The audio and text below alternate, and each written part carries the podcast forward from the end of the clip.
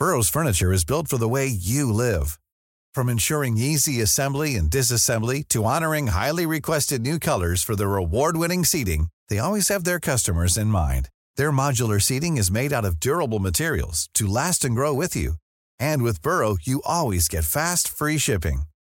Get up to 60% off during Burrow's Memorial Day sale at burrow.com slash ACAST. That's burrow.com slash ACAST. burrow.com slash ACAST. C'est News, il est 5h59. Bienvenue à tous. Merci d'être avec nous à la une. La Russie qui utilisera l'arme nucléaire en cas de menace existentielle sur euh, la Russie. C'est le porte-parole du Kremlin qui l'a dit ces dernières heures. Qu'est-ce qu'une menace existentielle? Je vous poserai la question. Général Clermont, à tout de suite. Volodymyr Zelensky s'exprimera cet après-midi à 15h devant les députés et les sénateurs français. Que va-t-il demander à la France? On va voir ça dans le journal. Valérie Pécresse, invitée de Valeurs Actuelles hier soir au Palais des Sports de Paris. Il y avait de nombreux soutiens d'Éric Zemmour dans la salle. Pour la candidate des Républicains, Éric Zemmour ne peut pas gagner la présidentielle. On va y revenir avec vous, Vincent Fandège. À tout de suite, Vincent. 180 000 cas de Covid ces dernières 24 heures. L'épidémie reprend de la puissance. On verra si on a levé trop vite les restrictions sanitaires. Et puis vous avez peut-être déjà été victime d'arnaques sur Internet. Le dépôt de plainte sera désormais plus simple.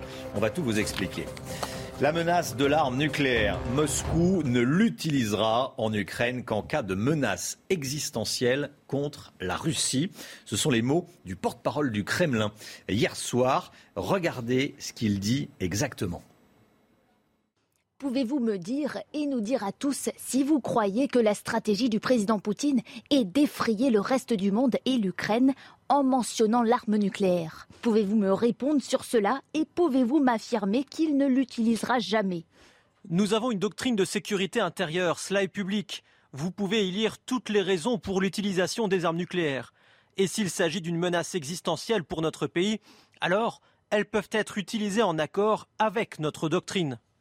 Général Clermont avec nous. Euh, s'il s'agit d'une menace existentielle pour notre pays, alors les armes nucléaires peuvent être utilisées en accord avec notre doctrine. Comment est-ce que vous décryptez cette euh, déclaration du porte-parole du, Kremlin? Il me faut une minute. Hein. Hmm. Vous l'avez. Euh, je suis désolé de réveiller les Français avec cette information parce que c'est quand même effectivement hmm. peut-être générateur d'anxiété. Donc on va replacer dans le contexte. Chaque pays a une doctrine particulière dans laquelle les armes nucléaires cherchent à, protéger pour la France les intérêts vitaux, les intérêts vitaux qui étant non définis, avec une grande part d'ambiguïté, et qui sont laissés à l'initiative du président de la République. Je rappelle quelques points sur euh, la façon dont la Russie gère ces questions nucléaires. D'abord, il faut garder la tête froide. Hein. je vous rappelle que la première fois qu'on a utilisé le mot nucléaire dans cette crise, c'était à l'occasion de l'attaque de la centrale nucléaire. Il y a eu euh, double page euh, dans les grands journaux sur ça y est, la guerre nucléaire arrive. Trois semaines après, il n'y a toujours pas eu la guerre nucléaire. Mmh. Donc on est dans la doctrine militaire russe, il est prévu de rappeler régulièrement que la Russie euh, possède l'arme nucléaire et, même la première puissance nucléaire du monde. Donc en gros, c'est ce qu'il dit, il, déroule sa checklist en quelque sorte. Hein. Ensuite, un point important, c'est que c'est désagréable parce qu'en réalité, on n'a jamais connu ça. C'est la première fois qu'on a ce qu'on appelle un dialogue nucléaire stratégique dans lequel un État nucléaire euh, affiche ses intentions et, les autres répondent d'une certaine manière. Parce qu'en fait, les autres répondent. Hein. Donc même la façon de ne pas répondre, c'est aussi une façon de répondre. Le dialogue stratégique, il a commencé entre la Russie et les puissances nucléaires, les États-Unis, la France, la Grande-Bretagne. Et il y a plein de moyens de maintenir ce dialogue stratégique ouvert sans que les Français ne se rendent compte, hein, sous les radars. Mais euh, il y a des signaux faibles et des signaux forts qui sont échangés. Donc je terminerai simplement en disant que ça fait partie de la doctrine militaire russe de rappeler l'usage de ces armes. En ce qui concerne les Français, ça fait 58 ans que la dissuasion nucléaire nous protège. Et moi, je suis persuadé qu'elle va continuer à nous protéger à l'occasion de cette crise. Merci. pas d'inquiétude excessive. Non, non, merci mon, général. Deux bombes super puissantes ont frappé Mariupol hier. Selon les Ukrainiens, il s'agit de bombes russes. la grande ville portuaire du sud de l'Ukraine est ravagée par les bombardements. Si 7000 habitants ont été évacués hier, 100 000 seraient toujours coincés euh, sur place. Et puis à Kiev, le couvre-feu est tout juste levé ce matin après 36 heures de confinement, selon les Ukrainiens toujours. Hier, des drones kamikazes russes auraient tué trois personnes. Harold Iman avec nous. Où ont eu lieu les derniers bombardements en Ukraine? Alors, euh, un peu partout, mais euh, particulièrement à Kiev, on le disait, et aussi à Mariupol, où la nature même des bombes est ce qui nous étonne le plus. Donc si on regarde la carte un peu de, euh, du front, on va comprendre un petit peu que même si c'est assez figé depuis plusieurs jours, c'est mm. quand même considérable la tâche rose. Euh, les euh, forces russes sont présentes sur plus de 20% du territoire de l'Ukraine, sans même compter la Crimée et le Donbass pseudo-indépendant. Donc on a tapé sur Kiev et surtout on a tapé sur Mariupol avec des bombes voilà, dont on ignore la nature, sachant que Mariupol a déjà été bombardé. Son théâtre municipal et des hôpitaux. Ce sont véritablement des tirs ciblés et qui ne sont pas vraiment sujets à euh, interprétation. Euh, c'était tout à fait exprès. Mais bon, comment les bombes superpuissantes ont été visées, ça, on l'ignore pour l'instant, mais on a déjà utilisé des bombes super puissantes vers Ivano-Frankivsk, tout à fait à l'ouest. Merci beaucoup Harold. Volodymyr Zelensky devant les députés les sénateurs français à 15h cet après-midi. Le président ukrainien qui poursuit sa tournée des parlements étrangers. Demain, sommet extraordinaire à Bruxelles, réunissant les dirigeants des pays de l'OTAN, du G7 et de l'Union européenne. Volodymyr Zelensky s'exprimera en visioconférence. Et puis notez que Total Energy met fin à l'achat de pétrole et de produits pétroliers en provenance de Russie à la fin de l'année, hein, à la fin de l'année. Annonce faite hier par l'entreprise après avoir dans un premier temps maintenu ses activités à Moscou. L'entreprise dit finalement vouloir respecter les sanctions européennes actuelles et futures, quelles que soient les conséquences pour la gestion de ses actifs en Russie dans 18 jours, 18 jours, 3 semaines, hein, 3 petites semaines, on va voter pour le premier tour de la présidentielle. Le, notre dernier baromètre quotidien euh, sur euh, CNews, Opinionway. Regardez, Emmanuel Macron perd deux points. C'est ça l'information. Hein. Euh, deux points en une semaine, moins un point en 24 heures. Il est à 28% des intentions de vote. Emmanuel Macron qui se tasse. Marine Le Pen 18%, Jean-Luc Mélenchon à 14%, 12% pour Valérie Pécresse, 10% pour Éric Zemmour, 6% pour Yannick Jadot au second tour. Regardez tout d'abord la, suite. Et puis euh, au second tour, en cas de duel, Emmanuel Macron et Marine Le Pen, 56% pour le président de la République et 44% pour Marine Le Pen qui gagne un point. Et Emmanuel Macron perd, euh, perd un point au second tour. Anne Hidalgo était en meeting hier soir au parc des expositions de, Limoges. Hein. Et vous allez voir que la candidate du Parti socialiste à la présidentielle n'a pas hésité à s'en prendre à Emmanuel Macron. Écoutez. C'est aussi un référendum pour ou contre une vraie retraite pour tous. Car ne soyons pas ne croyons pas que le seul mouvement social aurait la possibilité ou même le rapport de force le plus favorable pour ensuite arrêter dans la rue ce sombre destin pour nos régimes de retraite. Non, Emmanuel Macron a minutieusement préparé son entreprise destructrice. Annonce au dernier moment, refus des débats, et je vous le dis, vous le savez, c'est écrit, il a prévu de dissoudre l'Assemblée nationale, de conduire l'un de ces simulacres de concertation auxquels il nous a habitués. Et le meilleur moyen de l'en empêcher, mes chers amis, c'est le vote le 10 avril. Valérie Pécresse, huée et sifflée. Ça s'est passé hier soir pendant un débat organisé par euh, l'hebdomadaire Valeurs Actuelles face à un auditoire largement acquis à son, à son rival Éric Zemmour. La candidate des Républicains a parfois eu du mal à se faire entendre. Vincent Fandège, bloqué à 12% d'intention de vote. Valérie Pécresse peut-elle décoller? C'était compliqué hier soir. Mais, mais des images qui vont pas aider. Elle a affronté les. Pécresse, elle y est allée quand même. On, peut, saluer euh, euh, effectivement l'action, le, le, geste d'y être allée. Du huée devant 5000 personnes, c'est pas forcément facile. Euh, elle est évidemment revenue sur son, sur son programme totalement de rupture, dit-elle, par rapport à Emmanuel Macron ce qui lui a valu, là aussi, d'être à nouveau hué par les soutiens, notamment de Éric Zemmour, qui l'accuse justement régulièrement de proximité idéologique avec le président euh, candidat. Madame 20h02 euh, appelle, euh, appelle Éric Zemmour, donc Valérie Pécresse, la candidate Les Républicains, qui lance à la salle, concernant justement Éric Zemmour, je ne crois pas qu'il soit en mesure de gagner. Et elle ajoute que la droite et l'extrême droite, ce n'est pas exactement la même chose. On a des solutions efficaces et pas brutale. Là aussi, vous imaginez la réaction euh, de la salle. Néanmoins, eh bien, elle pointe un seul terrain d'entente. Si on est là ce soir, c'est parce qu'on veut remplacer Emmanuel Macron. Qu'on ne veut pas se faire voler cette élection, a-t-elle dit. Merci Vincent. Les premiers hommages à Yvan Colonna ont eu lieu hier soir en Corse, des bougies et le drapeau corse déposé, notamment devant la, cathédrale d'Ajaccio. Chana. Ils étaient plusieurs centaines à se recueillir sur fond d'appel au calme, notamment d'Emmanuel Macron. Toutes les dernières informations avec nos envoyés spéciaux sur place, Régine Delfour et Sacha Robin. Ici à Ajaccio, comme dans l'ensemble de la Corse, de nombreux habitants sont venus rendre un dernier hommage à Yvan Colonna. Comme ici, sur les marches de la cathédrale d'Ajaccio, ils déposent des bougies, un signe de soutien à la famille d'Yvan Colonna, un geste important pour eux. Je vous propose de les écouter. C'est très important déjà, oui, effectivement. On est ici en soutien euh, à la famille. Euh, on est aussi parce qu'on est en deuil. On est en deuil, on a perdu euh, un enfant du peuple corse, donc on est en deuil, on est ici en soutien et on est ici pour une veillée comme ça se fait traditionnellement en Corse euh, ben, C'est important euh, pour Yvan, pour euh, sa famille, surtout sa famille, puisque maintenant, malheureusement, Yvan n'est plus là. voilà. Et puis, je suis convaincue et je pense que je serai encore très longtemps, peut-être jusqu'à ma mort, qu'il était innocent. Sur l'île, l'heure est au recueillement. Tous attendent avec impatience le retour du corps d'Ivan Colonna sur le sol corse.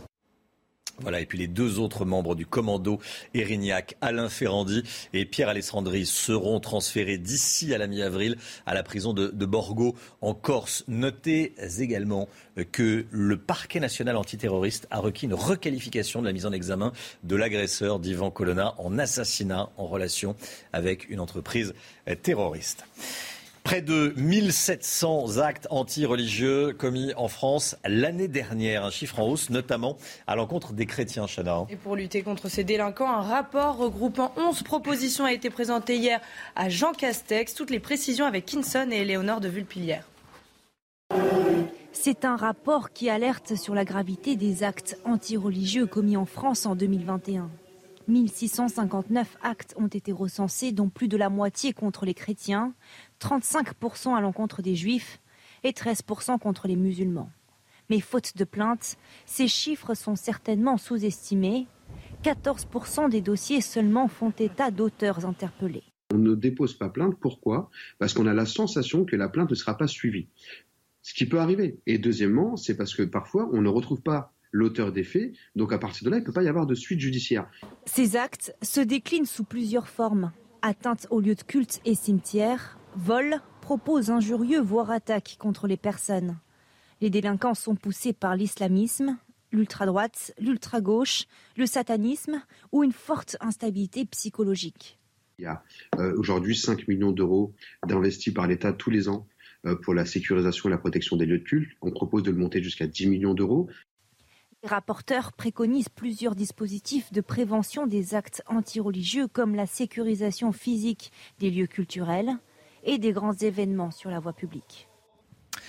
Les derniers chiffres de l'épidémie de Covid. Écoutez bien, le nombre de contaminations continue d'augmenter. Plus de 180 000 nouveaux cas confirmés ces dernières 24 heures. Plus de 20 700 patients toujours hospitalisés, 1604 personnes en soins critiques et 130 décès ces dernières 24 heures. On va regarder à présent l'évolution du nombre de quotidiens, du nombre de cas quotidiens en moyenne sur 7 jours. C'est très instructif également, Chana. Hein. Cette semaine, près de 99 000 personnes ont été contaminées en moyenne, on en comptait 69 000 mardi dernier et 54 600 il y a deux semaines. Donc presque un, doublement euh, de ce chiffre en, en, 15 jours. Alors face à ce rebond épidémique, on se pose cette question. Est-ce que les restrictions sanitaires ont été levées trop tôt en France? Et c'est en tout cas ce que regrette l'OMS, hein, l'Organisation mondiale de la santé. Oui, qui estime que les mesures anti-Covid ont été levées trop brutalement dans plusieurs pays européens, notamment la France. Toutes les explications avec Vincent Fandège et Michael Dos Santos. Dans cette pharmacie parisienne, c'est à nouveau la ruée vers les tests anti-Covid. On faisait peut-être 10, 15, 20 tests dans la journée. On est passé à 50, 60, 70 tests. Et c'est surtout les positifs qu'on a vu arriver. C'est-à-dire que la semaine dernière, euh, on a eu quand même une personne sur deux positive. On s'aperçoit que les cas positifs ont des symptômes très faibles, un nez qui coule, un mal de gorge. Un rebond épidémique qui semble également se confirmer à l'hôpital. Les admissions et hospitalisations repartent à la hausse. Il est attendu mathématiquement euh, que euh, les euh, hospitalisations eh bien, s'arrête de baisser et peut-être même aille un tout petit peu à la hausse. Au Royaume-Uni, qui a une quinzaine de jours en avance, ça a été franchement le cas. Selon l'OMS, cette hausse des cas de contamination s'explique par une levée trop brutale des restrictions en Europe. Voilà, je vous pose la question ce matin sur le compte Twitter de CNews. Est-ce qu'on a retiré le masque trop tôt? Regardez vos réponses. en tout cas, les réponses de ceux qui vont sur le compte Twitter de CNews. 99 000 cas quotidiens en moyenne ces sept derniers jours. Est-ce qu'on a retiré le masque trop tôt? Vous dites non à 65%. Vous dites oui à 35%. Vous pouvez continuer, bien sûr, à donner votre avis. Ce n'est pas un sondage, hein, on le dit, on le répète, mais c'est toujours important. Il est désormais possible de porter plainte en ligne contre les arnaques sur Internet et elles sont nombreuses. Le ministère de l'Intérieur a lancé la plateforme Thésée. Alors, plus besoin de se déplacer, vous pouvez directement déposer plainte euh, directement depuis votre, votre salon. Objectif, faciliter la démarche des victimes et centraliser les plaintes. Concrètement, comment ça fonctionne? On voit ça avec Sandra Buisson et Mathilde Ibanez. D'un clic de souris, porter plainte ou faire un signalement de chez soi, c'est désormais possible pour les escroqueries en ligne, même pour un faible préjudice de quelques euros. Qu'il s'agisse d'arnaque à la fausse location, d'achat sur un site frauduleux ou encore de chantage au sentiment. L'idée n'est pas que de faciliter euh, les plaintes pour les victimes, c'est une des idées euh, phares de Thésée, mais c'est également de pouvoir faire des enquêtes derrière. Des enquêtes optimisées puisque la plateforme permet de faire des recoupements sur la France entière. Notre logiciel va regarder si par exemple un numéro de téléphone d'un mis en cause a été signalé sur une, deux, trois, dix plaintes. Et si c'est le cas, il va nous indiquer qu'effectivement, entre toutes ces déclarations-là, on a un point commun. Ça va être sur le numéro de téléphone, ça va être une comparaison sur les adresses mail, sur les noms déclarés, sur les pseudonymes, sur les URL des sites qui sont signalés. Si vous avez une personne qui a euh, 3000 victimes. Au lieu d'avoir 3000 enquêtes, vous allez avoir une seule enquête et 3000 victimes dans le dossier. Les 17 policiers et gendarmes qui travaillent sur la plateforme ont reçu depuis la semaine dernière plusieurs centaines de plaintes, majoritairement pour des arnaques aux faux sites de vente en ligne. C'est News, il est 6h15. Bienvenue à tous. Tout ce qu'il faut savoir dans l'actualité, tous les quarts d'heure sur CNews, le point info. Chanel Housteau. La menace de l'arme nucléaire. Moscou ne l'utilisera en Ukraine qu'en cas de menace existentielle contre la Russie. Ce sont les mots du porte-parole du Kremlin hier soir. Dans le même temps, deux bombes superpuissantes ont frappé la ville de Mariupol où 100 000 civils sont toujours bloqués sur place. Volodymyr Zelensky devant les députés et les sénateurs français. Le président ukrainien poursuit sa tournée des parlements étrangers. Il sera à 15h en visioconférence depuis Kiev devant l'Assemblée nationale. Plus de 180 000 nouveaux cas ont été recensés ces dernières 24 heures, un chiffre en hausse. On en comptait 116 000 la semaine dernière. La moyenne sur 7 jours s'élève aujourd'hui à près de 99 000 cas, soit presque deux fois plus qu'il y a deux semaines. Écoutez bien ce, chiffre. Le e-commerce non alimentaire a détruit 85 000 emplois en 10 ans. C'est le constat alarmant euh, fait par l'ONG Les Amis de la Terre qui tire la sonnette d'alarme dans son rapport. L'association parle du plus grand plan social actuellement en cours. Les plus impactés seraient les très petites entreprises de la vente en détail et le secteur de, l'habillement. Voilà le e-commerce qui, euh, qui tue le, le vrai commerce. C'est vrai qu'on en parle euh, souvent. Et puis on vous en parlait sur CNews il y a quelques semaines. Le restaurant, un restaurant de Narbonne, s'appelle les Grands Buffets, a augmenté le salaire de ses employés jusqu'à 30% grâce à une nouvelle prime d'intéressement. Pour cela, les clients du grand restaurant, du plus grand restaurant de France, payent 5 euros de plus sur la note. On paye 5 euros de plus et les, euh, les salariés sont mieux payés. On a voulu y retourner pour savoir euh, si ça fonctionnait, hein, si ça plaisait. Bah oui, on était curieux et puis vous allez voir que ça fonctionne et que ça fonctionne très bien. Tout le monde est content. Regardez ce reportage signé Michael Dos Santos et Jean-Luc Thomas. Un ovni dans le milieu de la restauration. Malgré la crise sanitaire et un déficit d'un million d'euros en 2020, le pouvoir d'achat du personnel des grands buffets de Narbonne a augmenté depuis janvier. Une hausse de salaire possible grâce à une prime d'intéressement revisitée basée sur la pénibilité. L'augmentation donc a été euh, en moyenne. Bon, ça peut être de, par exemple de 300 euros pour euh, ceux qui ne font pas euh, de coupure et jusqu'à plus de 500 euros pour ceux qui font coupure. Une augmentation des salaires répercutée sur l'addition, 5 euros de plus sur l'unique menu à volonté, une hausse qui n'effraie pas la clientèle. Je pense que c'est normal de payer un peu plus ces gens-là qui ont des horaires un peu spéciaux déjà, qui ont des, contraintes qui ne sont pas les mêmes que, des salariés classiques. Quoi. Je les donne avec plaisir. Une mesure qui a rencontré un franc succès. Les réservations ont augmenté de 12%. Le nombre de CV, lui, a explosé. On a reçu 590 demandes de candidature, ce qui nous a permis immédiatement de recruter. Dans la région, cette hausse ne fait pas que des heureux. Certains concurrents craignent de voir leurs salariés partir pour bénéficier de ces conditions de travail plus attractives. Voilà, les clients qui sont euh, contents de payer 5 euros pour que les salariés soient euh, mieux payés. On voulait y retourner dans ce restaurant de Narbonne. 6h18, l'économie, tout de suite avec Eric de Ritmaten. On va parler de la musique, le business de la musique qui se porte très bien. Hmm. Des chiffres records euh, pour les ventes de musique en, 2021, donc l'année dernière. Eric, avec vous, on, va, on revient aux grandes années hein, du business de la musique. Lorsque les disques se vendaient par millions, on a les chiffres oui, absolument. Écoutez, c'est vrai, vous avez raison, c'est la progression, c'est le retour mm. aux années fastes hein, des années 90. Progression au niveau mondial, plus 18,5% pour les ventes euh, en ligne, bien sûr, parce que maintenant on écoute surtout en ligne, on paye des abonnements, et vous voyez en France, plus 14%. Mais ce chiffre comprend aussi les ventes de CD et les ventes de vinyle. Alors, si on parle déjà international, ce qui se vend le plus sur Internet en vente en ligne, Taylor Swift, euh, ensuite Adele, Justin Bieber, ça c'est les tops des ventes. Et puis euh, Adele, bah, je vais vous donner un exemple, elle, vend quand même des disques, hein, puisque euh, même si on télécharge, on achète quand même des disques. 860 000 disques, donc CD et vinyle. On, revient vraiment aux bonnes années d'il y a 20 ans. Vous savez, quand on était au, sommet, et on a effacé donc 20 années de, difficultés pour ce monde de la musique. Alors maintenant, si on regarde la France, vous voulez savoir qui vend le plus en France? Alors, bah écoutez, c'est le rappeur Joule, le Marseillais, vous connaissez. Ensuite, Grand Corps Malade. Vous avez Vianney, Clara Luciani, Julien Doré, Angèle. Angèle, c'est sur un mois seulement, elle a vendu 126 000 disques. Alors moi, ça me disait pas. Alors Orelsan numéro 1 Oui, c'est ça, voilà. Ça, c'est Joule en 2, Angèle, Grand Corps Malade, Vianney, Clara Luciani. Bon, on aime, bien, oui. et donc ça, ce sont les ventes de galettes, comme on dit. Préférence à titre personnel pour Clara Luciani, Chana Pour Angèle. Angèle, d'accord. Eric alors écoutez, moi j'aime bien euh, Julien Doré, qui, qui, a 138 000 et Joule aussi. Bah, c'est pas mal. J'ai écouté hier soir pour. Mais alors, je me suis dit, c'est ça représente combien 138 000 ou 150 000 alors j'ai regardé les années phares. Francis Cabrel, en 1990, 2 millions de disques. Donc vous voyez, ça vous donne quand même une... mais là, on parlait des, disques vinyles. Hein. Oui, c'est ça, mais c'est, le cas. Là, c'est vraiment des ventes de CD et de vinyle. Donc ça veut dire qu'il y a quand même un gros écart. Maintenant, en téléchargement, est-ce qu'on parle toujours de nos bons vieux chanteurs français? Ben, Johnny Hallyday, numéro 4 en termes de téléchargement. Ah donc. donc c'est pas si mal. Donc on peut vraiment dire que le digital, ça y est maintenant, d'abord on paye pour le digital, on s'abonne sur les plateformes de streaming. Hein, je rappelle, c'est euh, Apple Music, Napster, Spotify, Deezer. Et puis on va dire que eh bien, cette musique digitale, elle a sauvé vraiment le business musical, ce qui est quand même un grand pas en avant, après 20 années quand même de difficultés. Mmh. C'est News, il est 6h21, bienvenue à tous. Merci d'être avec nous. Toute l'équipe de la matinale est là. On est avec Chana Lousteau, Eric de Ritmaten, le général Clermont.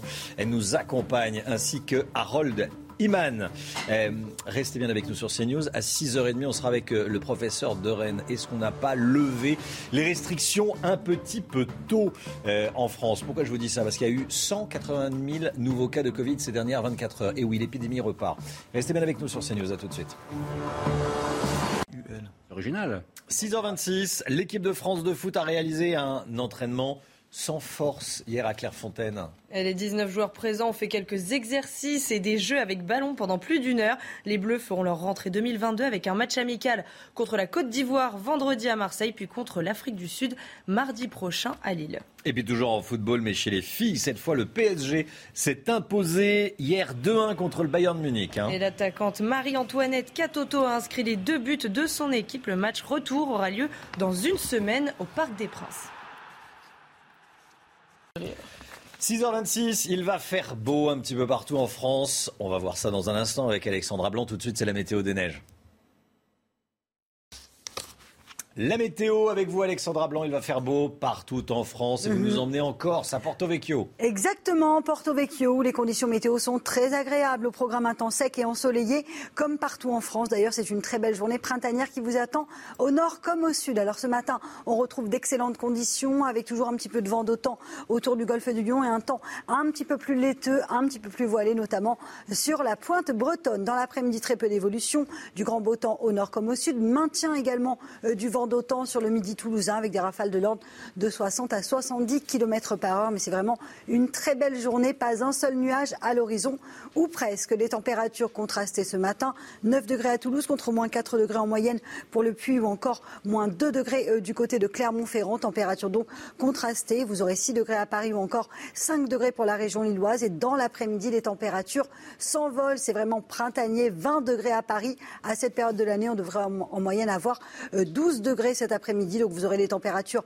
largement au-dessus des normales de saison. 18 degrés pour le Pays Basque ou encore 18 degrés euh, du côté de Marseille. La suite du programme, excellentes conditions pour les journées de jeudi, de vendredi et de samedi avec du grand beau temps au nord comme au sud et un petit pic de douceur attendu pour la fin de semaine. C'est News, il est 6h29. Bienvenue à tous. Merci d'être avec nous. À la une ce matin, 180 000 cas de Covid ces dernières 24 heures. L'épidémie reprend de la puissance. On verra si on a ou non levé trop tôt et trop vite les restrictions sanitaires en France. On sera dans un instant avec le professeur Jean-Philippe de Rennes. Les Ukrainiens accusent les Russes d'avoir tiré des bombes super puissantes sur la ville de Mariupol. Qu'est-ce qu'une bombe super puissante Je vous poserai la question, général Clermont, avec nous le plateau. A tout de suite, mon général. Volodymyr Zelensky s'exprimera cet après-midi à 15h devant les députés et les sénateurs français. Que va-t-il demander à la France? On verra ça avec vous. Harold Iman. A tout de suite, Harold. Emmanuel Macron se tasse dans notre dernier sondage Opinionway pour CNews. Il perd deux points en une semaine. Déception suite à la présentation de son programme. Mauvais accueil, notamment à gauche, sur la retraite à 65 ans. On va vous expliquer les raisons de cette baisse. Avec vous, Vincent Fandège. À tout de suite, Vincent.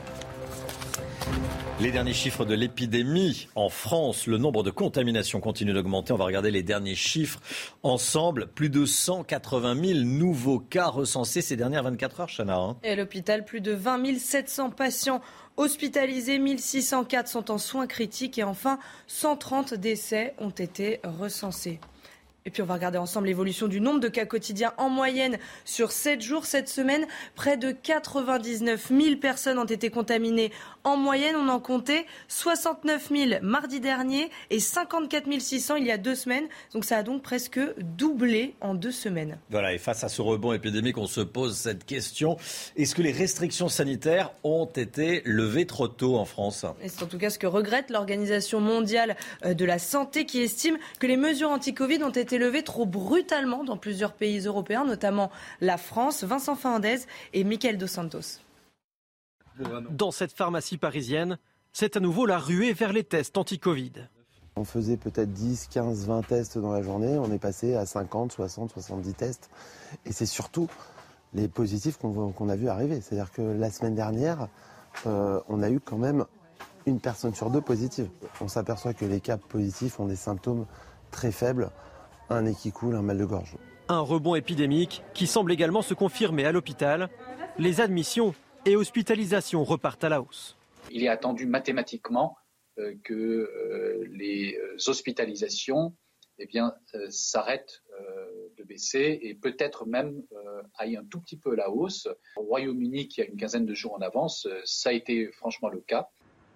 Selon l'OMS, cette hausse des cas de contamination s'explique par une levée trop brutale des restrictions en Europe.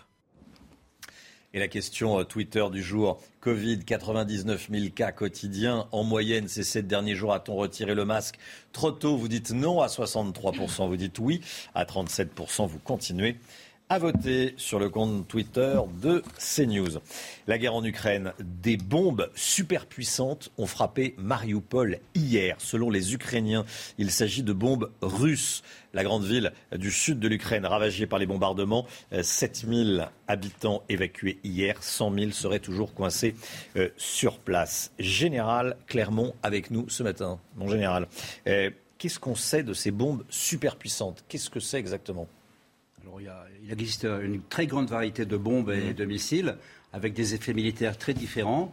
Donc on ne peut pas juger de la nature, on n'a pas les informations sur la nature de ces bombes, mais il faut savoir que dans ce domaine-là, euh, ça va de la, petite bombe de quelques kilos d'explosifs à, du côté russe, une bombe qui s'appelle le père de toutes les bombes, hein, qui est une bombe thermobarique de 7 tonnes avec des effets euh, considérable. Donc si c'était ça, on l'aurait su parce que l'entièreté de la ville a été rasée.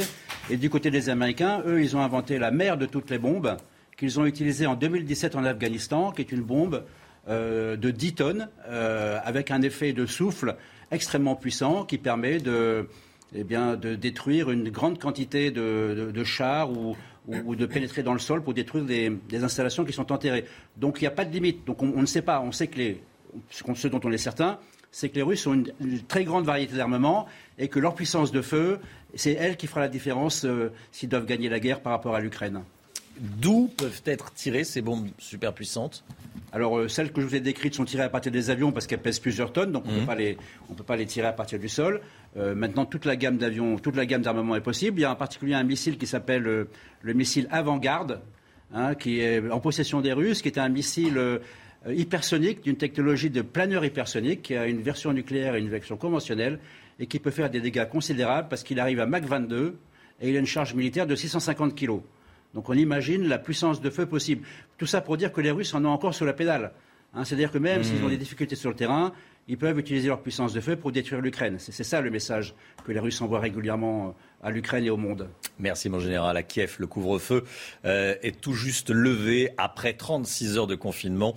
Hier, euh, selon les, Ukrainiens, des drones kamikazes russes auraient tué trois personnes euh, à Kiev. Et puis cette déclaration du porte-parole euh, du Kremlin hier soir sur, sur CNN, Chana. Moscou n'utilisera pas l'arme nucléaire en Ukraine qu'en cas de menace existentielle contre la Russie. Regardez ce qu'il dit exactement. Nous avons une doctrine de sécurité intérieure, cela est public. Vous pouvez y lire toutes les raisons pour l'utilisation des armes nucléaires. Et s'il s'agit d'une menace existentielle pour notre pays, alors elles peuvent être utilisées en accord avec notre doctrine. Volodymyr Zelensky devant les députés et les sénateurs français aujourd'hui à 15h, en visioconférence bien sûr, à Roldiman. Que va demander Volodymyr Zelensky à la France? Alors, précisément, ça c'est un secret, mais il adapte chaque intervention au pays où il hmm. parle. Alors, il a parlé à la Chambre des communes britanniques, il a dit nous nous battrons jusqu'au bout, en paraphrasant Winston Churchill. Au Congrès américain, il a dit euh, nous subissons un Pearl Harbor. Au Parlement italien, il a dit n'accueillez pas les oligarques sur vos plages. Au Bundestag allemand, il a dit détruisez le nouveau mur qui nous sépare de l'Europe. Au Parlement canadien, il a dit ah, cette grande minorité ukrainienne historique, aidez-nous. Euh, au Parlement polonais, il a dit euh, nous sommes des peuples frères, parce qu'il y a après tout 3 millions d'Ukrainiens qui habitent en Pologne. À la Knesset en Israël, il a dit attention, Vladimir Poutine refait une sinistre destruction de l'Ukraine qui fait penser à l'Allemagne nazie. Alors voilà, la, question est posée. Qu'est-ce qu'il va dire précisément sur mesure pour nous, c'est le suspense. Merci beaucoup. Euh, merci beaucoup, Harold Diman. La présidentielle, notre euh, sondage quotidien, notre baromètre quotidien Opinionway pour CNews. Au premier tour, Emmanuel Macron perd un point en 24 heures, deux points en une semaine. Le président de la République se tasse. Il obtient tout de même 28% des intentions de vote, 18% pour Marine Le Pen, 14% pour Jean-Luc Mélenchon, 12% pour Valérie Pécresse, Éric Zemmour à 10%, 6% pour Yannick Jadot. Je vous laisse découvrir la suite eh, des, de ces intentions de vote, de ce sondage. Et puis en cas de duel Macron-Le Pen, Emmanuel Macron se tasse également 56% contre 44% pour Marine Le Pen. Vincent Farandège, qu'est-ce qu'on apprend dans ce sondage? Eh bien, qu'Emmanuel Macron piétine euh, un petit peu dans ses sondages. Il perd deux points en deux semaines euh, à cause sûrement de la retraite à 65 ans, à cause également peut-être de l'effet d'annonce euh, d'un président candidat qui s'efface, qui s'effrite euh, au fil du temps. Derrière, Marine Le Pen, elle, euh, stagne. En tout cas, son, socle électoral est très solide depuis fin janvier. Elle aussi, entre 17 et 19% des intentions de vote. C'est là le prix du ticket pour le second tour. Second tour qui semble se rapprocher, ou tout du moins, eh bien, qui, qui se révèle être de plus en plus accessible pour Jean-Luc Mélenchon à 14 Il gagne 3 points en deux semaines, 5 points depuis début février. Il devance donc euh, maintenant Valérie Pécresse qui n'arrive pas à redécoller avec 12% des intentions de vote. Ensuite, il y a Éric Zemmour qui perd lui 2 points en deux semaines. Il est à 10%. Il va essayer de se relancer hein, dimanche avec son meeting au, Trocadéro à Paris. Derrière, Yannick Jadot qui gagne un petit point en, en une semaine avec 6% des intentions de vote. Fabien Roussel, 3%. Et puis égalité parfaite entre Nicolas Dupont-Aignan, Jean Lassalle, Philippe Poutou et Anne Hidalgo à 2%. Anne Hidalgo qui a reçu le soutien de François Hollande hier soir. Et puis enfin, au second tour, vous l'avez dit, Emmanuel Macron euh, est largement devant Marine Le Pen à 56 des intentions de vote contre 44 pour Marine Le Pen, moins un point pour le président en une semaine. Merci Vincent. Les premiers hommages à Ivan Colonna hier soir en Corse, des bougies et des drapeaux corse déposés devant la cathédrale d'Ajaccio, Chana. Et ils étaient plusieurs centaines à se recueillir sur fond euh, d'appels au calme, notamment euh, d'Emmanuel Macron. Je vous propose d'écouter quelques habitants sur place. Euh, c'est très important déjà, oui, effectivement. On est ici en soutien à la famille. on est aussi parce qu'on est en deuil. On est en deuil, on a perdu euh, un enfant du peuple corse, donc on est en deuil, on est ici en soutien et on est ici pour une veillée comme ça se fait traditionnellement en Corse. C'est important d'avoir un moment de, recueillement euh, pour, euh, pour la famille d'Ivan Colonne, à montrer la solidarité de tout un peuple autour de leur fils, de leur frère, de leur père, de leur époux. Donc un mouvement de recueillement important. Euh, ben, c'est important euh, pour Yvan, pour euh, sa famille, surtout sa famille, puisque maintenant, malheureusement, Yvan n'est plus là. Le pape a passé trois jours avec d'anciens SDF, des rencontres riches qui vont donner lieu à la publication d'un livre début avril, Des pauvres au pape, du pape au monde. François qui répond sans filtre ou presque. Il concède que parfois il aimerait s'échapper du Vatican et assister à un match de foot. Bon, voilà, il le hmm. dit. Euh, et puis il y a cette déclaration un peu plus politique. Certains prétendent que je suis communiste. Moi, j'affirme seulement que si on retire les pauvres de l'évangile, il s'écroule. La solution sociale ne peut venir que des mouvements populaires, dit euh, le pape François. Voilà, il y a un livre qui sortira euh, début avril.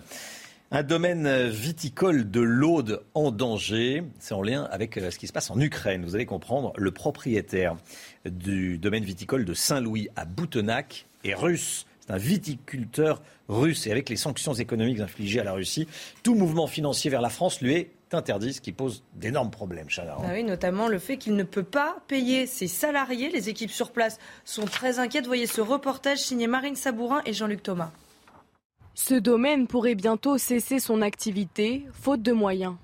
Depuis dix ans, son propriétaire est un viticulteur russe et les dernières sanctions européennes à l'égard de son pays ont bloqué tout mouvement financier vers la France. Impossible donc pour lui de payer ses employés. La situation devient de plus en plus critique. La trésorerie permet de tenir encore 2-3 mois, mais dans 2-3 mois, il faudra qu'on se mette en redressement. Et encore une fois, pour un domaine qui, euh, en temps normal, fonctionne normalement, on a 7, salariés, euh, on n'a aucune dette, on n'a aucun retard de paiement avec des fournisseurs, euh, mais on est victime collatérale d'un conflit géopolitique victime de ce conflit qui dure depuis plusieurs années. Ça dure depuis 2014, depuis euh, l'annexion de, la Crimée par les Russes, où déjà nous avions subi euh, un premier embargo dû aux banques qui étaient interdites. Le propriétaire qui est russe, euh, à plusieurs reprises, a été obligé de faire des trajets de la Russie pour pouvoir nous payer un liquide. Le trafic aérien étant fortement perturbé, impossible pour le propriétaire de se déplacer jusqu'au vignoble. Seule issue possible pour le sauver de la faillite, le vendre. C'est nous, il est 6h42 et on accueille le professeur de Rennes. Bonjour professeur. Merci beaucoup d'être d'être avec nous. On va parler de la Covid. 180 000 nouveaux cas de Covid en, 24 heures.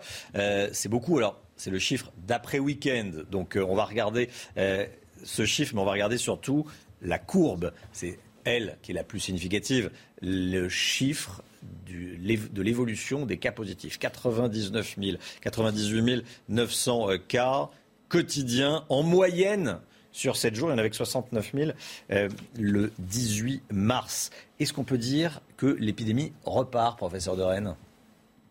Ce qu'on peut dire, c'est que les cas réaugmentent. Mmh. Ça veut dire que les mesures qui ont été prises euh, d'arrêt de prévention, eh ben, elles sont efficaces.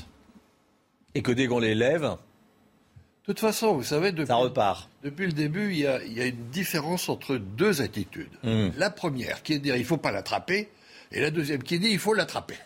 Hein c'est très simple. Vous avez des gens qui vous racontent que pour arrêter le Covid, ben c'est très simple, tout le monde a le Covid et puis c'est fini. Hmm. Mais de quoi on parle là? On a, depuis le 1er janvier, on a 14 millions de cas, on a 17 000 morts. 17 000 morts en trois mois. C'est rien. C'est rien du tout. Hein si c'était un accident de la route, on dirait bah, c'est très bien, on, supprime les feux rouges, on enlève les sécurités, il n'y a plus de limite de vitesse, je passe parce que c'est à moi. Qu'est-ce que, à quoi on joue là? On joue à, quelque chose que je trouve absolument invraisemblable. Et en fait, comme vous pouvez voir, c'est exactement la position de l'OMS. Hein. Hmm. On doit protéger les gens. On sait très bien que ceux qui vont mourir, c'est les plus fragiles. Mais on sait aussi une chose, par exemple, qu'on ne savait pas la semaine dernière, c'est que chez les gens qui ont eu le Covid, il y a 40% de plus de, diabète de type 2. Et qu'est-ce qu'on va découvrir après? Bon, ce que vous nous dites, c'est que c'est pas anodin. Mais c'est tout le contraire d'anodin. C'est tout le contraire d'anodin. Absolument. Donc vous, vous n'auriez pas levé les restrictions ah ben, sanitaires pas. C'est beaucoup trop tôt. Euh, qu'est-ce qui vous inquiète plus particulièrement dans la situation actuelle, professeur de Rennes? Ben, Ce qui m'inquiète, c'est que je crains que les décisions euh, ne soit pas d'ordre médical. Ah. Voilà. Hein en clair, que ce soit des décisions politiques qu'on lève pour faire plaisir aux gens avant les élections. Bah exactement, les gens ont assez. Mais attendez, moi j'ai 80 ans. Hein hmm. Je suis euh, célibataire parce que ma femme est morte. Ça fait deux ans que je ne vois quasiment personne. Ça fait quatre mois que je ne vois strictement personne. Hmm. vous croyez que pour moi c'est agréable? C'est tout sauf agréable, c'est épouvantable. Et les, les gens en ont assez, je comprends très bien. Mais ça ne change pas le fait que si vous êtes sur une autoroute et vous décidez de hmm. rouler sur la file inverse, bah, vous allez avoir un accident. On est d'accord. Euh, le BA2, actuellement c'est le BA2 qui est majoritaire. Euh, il semble être moins dangereux. Donc qu'est-ce qu'on en sait? Il est très contagieux? Moi, je ne sais pas ce qu'on appelle dangereux, pas dangereux. Parce que, vous voyez, on a 14 millions de cas pas dangereux et 17 000 morts. C'est rien, 17 000 morts. Euh, rappelez-vous, le SRAS était dangereux. Hmm. Combien il y a eu de morts avec le SRAS? 800. Sur la, sur la planète. 800 hmm. morts. Parce qu'il était méchant. Celui-là, pas méchant, on est à 18 millions. Hein? La réalité, puisqu'il y a un article du Lancet qui montre, démontre de façon très nette que c'est pas 6, mais 18 millions de morts qu'il y a dans le monde. Bon, c'est pas la grippe espagnole, mais enfin, honnêtement, c'est quand même quelque chose. Est-ce que vous conseillez, du coup, le retour du port du masque, le pass sanitaire, le pass vaccinal Qu'est-ce que vous dites? Vous savez, depuis le début, moi je pense qu'on fait fausse route. Là, qu'est-ce qui transmet la maladie? La respiration. Quelle est la fonction la plus vitale, puisqu'en cinq minutes on est mort si on arrête de respirer La respiration. Ça veut dire qu'on est tous solidaires les uns des autres. La, la problématique, c'est celle de se rendre compte que nous dépendons tous les uns des autres et que plus on est vulnérable, et plus on dépend des autres. Et que ça, ça implique un certain nombre d'attitudes mmh. dont, dont on peut dire, il y a, bah, on va faire ici euh, un masque, ici le, le, comment dirais-je le, vaccin, ici le, confinement, mais ce sont que des éléments dans un ensemble. Euh, l'ensemble doit être non punitif. Il doit au contraire rassembler et, faire que tout le monde se rende compte qu'on est tous co-responsable. Merci beaucoup, professeur de Rennes. Merci d'être venu ce matin sur le plateau de la, matinale. Merci de nous avoir donné votre, euh, voilà, votre opinion de, euh, de professeur de, médecine. Merci beaucoup d'avoir été euh, avec nous ce matin, ancien chef du service de pneumologie et réanimation à la pitié salpêtrière. Je cite votre livre Covid-19, un seul monde aux éditions Odile Jacob. Merci d'être venu nous voir. 6h47, 7h moins le quart, tout ce qu'il faut savoir dans l'actualité. Chana Lousteau. La menace de l'arme nucléaire, Moscou ne, l'utilisera en Ukraine qu'en cas de menace existentielle contre la Russie. Ce sont les mots du porte-parole du Kremlin hier soir. Dans le même temps, deux bombes superpuissantes ont frappé la ville de Mariupol où 100 000 civils sont toujours bloqués sur place. Volodymyr Zelensky devant les députés et les sénateurs français. Le président ukrainien poursuit sa tournée des parlements étrangers. Il sera à 15h en visioconférence depuis Kiev devant l'Assemblée nationale. Plus de 180 000 nouveaux cas ont été recensés ces dernières 24 heures, un chiffre en hausse. On en comptait 116 000 la semaine dernière. La moyenne sur 7 jours s'élève aujourd'hui à près de 99 000 cas, soit presque deux fois plus qu'il y a deux semaines. Vincent Fandège, la politique avec vous, Anne Hidalgo a reçu un soutien de poids hier. Hein. François Hollande, un ex-président qui euh, soutient un candidat, ça se fait de, plus en plus rare. Pourtant, eh bien, François Hollande euh, enfile son gilet de sauvetage, son brassard, euh, également pour tenter de sauver Anne Hidalgo du, naufrage. Mais au-delà de la seule candidate, eh il s'agit même de sauver le Parti socialiste qui, il faut le rappeler, hein, il y a dix ans, a mené François Hollande au pouvoir parce que le Parti socialiste, c'est sa famille. Alors, il répond présent. Écoutez. Je suis là d'abord parce que je suis reconnaissant je sais ce que je dois au Parti socialiste, à ma famille politique. Sans elle, sans ses militants, sans ses élus, sans ses électeurs, je ne serais pas devenu président de la République. Et si certains s'interrogent autour de vous, dites-leur qu'ils fassent comme moi, tout simplement. Je suis là parce que je suis fidèle et loyal, surtout quand c'est difficile. Qu'aurait-on dit si je m'étais tu ou si je m'étais caché? Je laisse ça à d'autres, ou plutôt à un autre qui n'a jamais été un exemple pour moi. Voilà l'autre qui n'a jamais été un exemple pour François Hollande, Nicolas Sarkozy la candidate Anne Hidalgo, euh, qui par ailleurs a rejeté l'idée d'un vote utile à gauche pour Jean-Luc Mélenchon. Hein. Anne Hidalgo, comme les autres candidats d'ailleurs, qui balaient d'un revers de main l'idée euh, dont beaucoup d'électeurs de gauche rêvent, un vote d'union en faveur du mieux placé. Il s'agit évidemment de Jean-Luc Mélenchon et de loin. Cela signifierait la fin de tout espoir d'avoir un gouvernement de gauche dans ce pays, abonde Anne Hidalgo. Une impasse, dit-elle, le vote le moins utile du monde. Ce sont les propos d'Anne Hidalgo hier soir. Pourtant, eh bien, je le rappelle, c'est bien Jean-Luc Mélenchon qui est le mieux placé avec 14% des intentions de vote au premier tour. Merci beaucoup Vincent. Le sport tout de suite avec l'équipe de France de foot euh, qui s'est entraînée sans, forcer. Hein. C'était cool à Clairefontaine. On en parle tout de suite. Une petite image de nos bleus, Chana. Hein. Eh oui, l'équipe de France de football a réalisé un entraînement, vous l'avez dit, sans forcer hier à Clairefontaine. Les 19 joueurs présents ont fait quelques exercices et des jeux avec ballon pendant plus d'une heure. Les Bleus feront leur rentrée 2022 avec un match amical contre la Côte d'Ivoire vendredi à Marseille, puis contre l'Afrique du Sud mardi prochain à Lille. C'est News, il est 6h51. Merci d'être avec nous. Dans un instant, tout ce qu'il faut savoir dans l'actualité, bien sûr, on reviendra sur euh, les précisions du porte-parole du Kremlin sur la doctrine nucléaire russe. Oui, nous pourrions utiliser l'arme nucléaire si euh, il y avait un risque pour euh, l'existence même de, la Russie. On va y revenir avec vous, Général Clermont, dans un instant. À tout de suite. Rendez-vous avec Jean-Marc Morandini dans Morandini Live du lundi au vendredi de 10h30 à midi.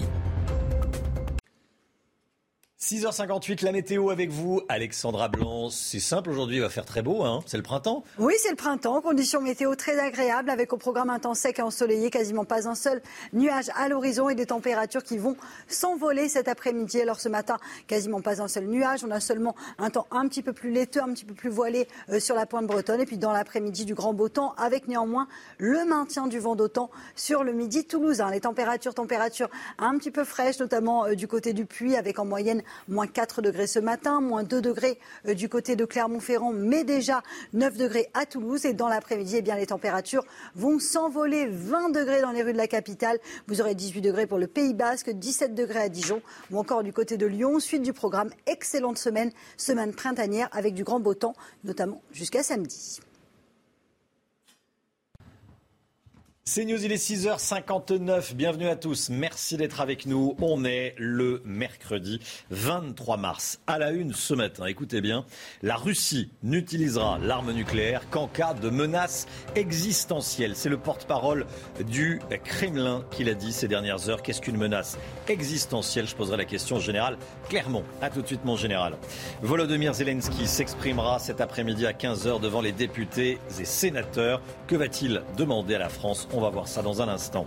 Valérie Pécresse, invitée de Valeurs Actuelles hier soir au Palais des Sports de Paris. Il y avait de nombreux soutiens d'Éric Zemmour dans la salle pour la candidate des Républicains. Éric Zemmour ne peut pas gagner la présidentielle.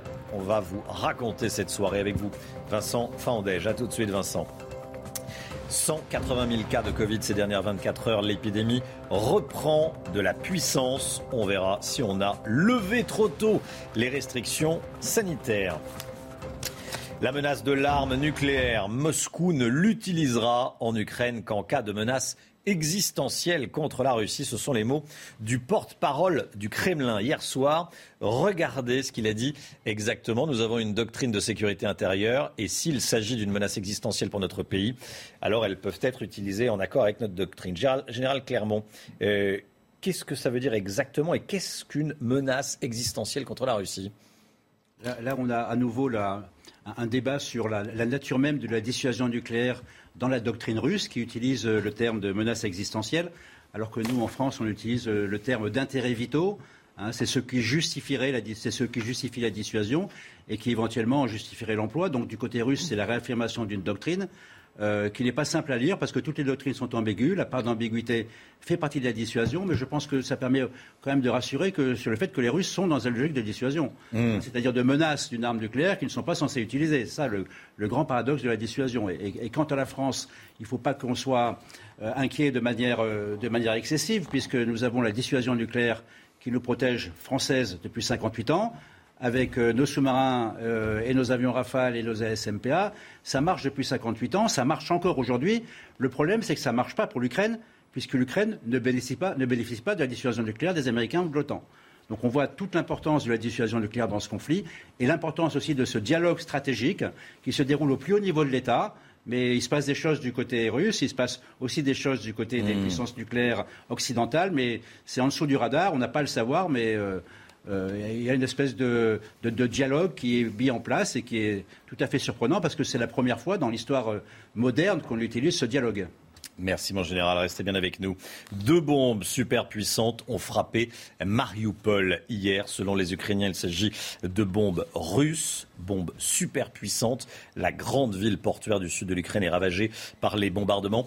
Euh, général Clermont, qu'entend-on par bombes super puissantes alors on peut tout interpréter. Il y a un tel, euh, telle gamme de puissance et d'armement dans, dans, les forces russes euh, que ça peut aller d'une bombe de 2 tonnes tirée par un avion à une petite bombe thermobarique. On n'a pas d'informations. Hmm. D'ailleurs, une grande difficulté, c'est qu'on a très peu d'informations sur les combats. On a des images, on n'a pas d'analyse, on n'a pas ce que les Américains appellent le BDA, le Bomb Damage Assessment, qui est l'évaluation des dégâts. On a frappé, qu'est-ce qu'on qu'est-ce qu'on évalue, et ensuite, en fonction des évaluations, quelle autre cible on va attaquer. Harold Iman avec nous. Où ont eu lieu les derniers bombardements en Ukraine? Alors, il y a eu des bombardements nouveaux à Kiev et puis, bien sûr, à Mariupol. Vous le disiez, Mariupol dans le sud, sur cette carte, et vous verrez que Mariupol continue à être le Verdun de l'Ukraine. Elle l'est depuis 2014. On ne cesse de s'y battre et aucun des deux belligérants ne veut le lâcher à aucun Et euh, sinon, ailleurs euh, sur le terrain, vous voyez que l'armée russe n'avance pas beaucoup, si on se rappelle des jours précédents. Là, c'est la situation d'hier soir. On n'a pas encore celle du 23 mars, proprement dit. Donc, ça piétine, et c'est sans doute pour cela que les euh, bombes superpuissantes sont utilisées. On les a utilisées aussi, même à l'ouest. La ville d'Ivano-Frankivsk a été frappée par une bombe hypersonique. Plusieurs bombes hypersoniques, d'ailleurs, ont été tirées. Merci, Harold. Volodymyr Zelensky, devant les députés et les sénateurs français, le président ukrainien poursuit sa tournée des parlements étrangers. Il prendra la parole en visio, en visioconférence devant les, les députés et les sénateurs français à 15h cet après-midi. Notez que demain, un sommet extraordinaire est organisé à Bruxelles réunissant les dirigeants des pays de l'OTAN, du G7 et de l'Union européenne. Volodymyr Zelensky s'exprimera également en visioconférence. Notre sondage quotidien, baromètre quotidien Opinionway pour CNews. On le regarde ensemble. Au premier tour, Emmanuel Macron se tasse. Il a perdu un point en 24 heures, deux points en une semaine. 28% d'intention de vote. Je vous laisse découvrir la suite. Marine Le Pen, 18%. Jean-Luc Mélenchon à 14%. Valérie Pécresse à 12%. Éric Zemmour à 10%. Yannick Jadot à 6%. Et voilà la suite du premier tour. En cas de duel, Emmanuel Macron, Marine Le Pen, Emmanuel Macron gagne avec 56% d'intention de vote, 44% pour Marine Le Pen. Anne Hidalgo ne décolle pas dans les sondages. Elle stagne à 2% des intentions de vote, Chana. Hein. la candidate du Parti Socialiste était en meeting hier soir à Limoges. Elle n'a pas hésité à s'en prendre à Emmanuel Macron. Écoutez. C'est aussi un référendum pour ou contre une vraie retraite pour tous. Car ne soyons pas ne croyons pas que le seul mouvement social aurait la possibilité ou même le rapport de force le plus favorable pour ensuite arrêter dans la rue ce sombre destin pour nos régimes de retraite. Non, Emmanuel Macron a minutieusement préparé son entreprise destructrice. Annonce au dernier moment, refus des débats, et je vous le dis, vous le savez, c'est écrit, il a prévu de dissoudre l'Assemblée nationale, de conduire l'un de ces simulacres de concertation auxquels il nous a habitués. Et le meilleur moyen de l'en empêcher, mes chers amis, c'est le vote le 10 avril. Voilà euh, qui a obtenu enfin, j'allais dire, le soutien de François Hollande.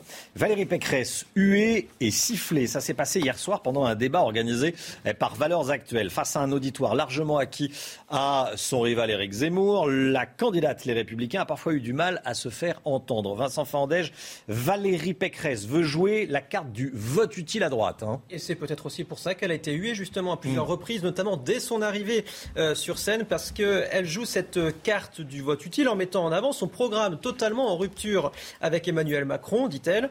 Vous, imaginez la réaction de la salle, des huées. Madame 20h02, c'est comme ça que euh, l'appel, les, supporters d'Éric Zemmour à 20h02, elle appellera à voter Emmanuel Macron, selon eux. La candidate, les Républicains, lance à la salle concernant justement le candidat Reconquête.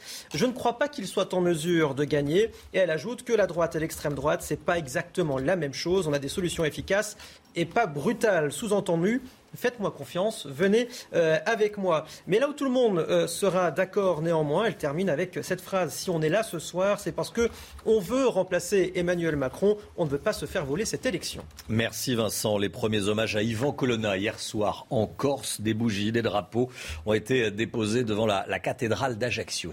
Ils étaient plusieurs centaines à se recueillir sur fond euh, d'appels au calme, notamment d'Emmanuel Macron. Notez également que les deux autres membres du commando Erignac, Alain Ferrand et Pierre Alessandri seront transférés d'ici à la mi-avril à la prison de Borgo en Corse. L'épidémie de Covid, elle repart en France. Le nombre de contaminations continue d'augmenter. On va regarder les derniers chiffres ensemble. Plus de 180 000 nouveaux cas recensés ces dernières 24 heures. À l'hôpital, plus de 20 700 patients sont hospitalisés. 1604 patients en soins critiques, 130 décès ces dernières 24 heures. On va regarder également l'évolution du nombre de cas quotidiens en moyenne sur, euh, sur 7 jours. C'est très parlant. Hein. Eh bien, cette semaine, regardez, près de 99 000 personnes ont été contaminées en moyenne. On en comptait 69 000 mardi dernier et 54 600 il y a deux semaines. Ça a donc presque doublé en deux semaines. Et face à ce rebond, on se pose cette question. Est-ce que les restrictions sanitaires n'ont pas été levées un petit peu trop tôt, Chana hein? Eh ben, C'est en tout cas ce que regrette l'Organisation mondiale de la santé qui estime que les mesures anti-Covid ont été levées trop brutalement dans plusieurs pays européens, notamment la France. Toutes les explications avec Vincent Fandège et Michael Dos Santos. Dans cette pharmacie parisienne, c'est à nouveau la ruée vers les tests anti-Covid. On faisait peut-être 10, 15, 20 tests dans la journée. On est passé à 50, 60, 70 tests. Et c'est surtout les positifs qu'on a vu arriver. C'est-à-dire que la semaine dernière, euh, on a eu quand même une personne sur deux positive. On s'aperçoit que les cas positifs ont des symptômes très faibles, un nez qui coule, un mal de gorge. Un rebond épidémique qui semble également se confirmer à l'hôpital. Les admissions et hospitalisations repartent à la hausse. Il est attendu mathématiquement que euh, les euh, hospitalisations eh s'arrêtent de baisser et peut-être même aillent un tout petit peu à la hausse. Au Royaume-Uni, qui a une quinzaine de jours en avance, ça a été franchement le cas. Selon l'OMS, cette hausse des cas de contamination s'explique par une levée trop brutale des restrictions en Europe. Voilà, je vous pose la question ce matin sur le compte Twitter de CNews. Regardez, Covid, 99 000 cas quotidiens en moyenne ces sept derniers jours. Est-ce qu'on n'a pas retiré le masque un petit peu trop tôt? On se pose effectivement la, question. Vous dites non, on l'a pas retiré trop tôt, 65%. Vous dites oui, on l'a retiré un peu tôt, 35%. Vous pouvez continuer à voter sur le compte Twitter de CNews. Il est désormais possible de porter plainte en ligne si on a été victime d'arnaque sur Internet. Ça arrive, on peut se faire berner, même en faisant très attention. Et le ministère de l'Intérieur a lancé hier une plateforme, s'appelle la plateforme Thésée. Plus besoin de se déplacer, on peut déposer plainte en ligne depuis euh, sa chambre, son salon ou d'où l'on veut. Hein. Mais l'objectif, c'est de faciliter la démarche des victimes et centraliser euh, les plaintes. Alors concrètement, comment ça fonctionne? On voit ça avec Sandra Buisson et Mathilde Ibanez.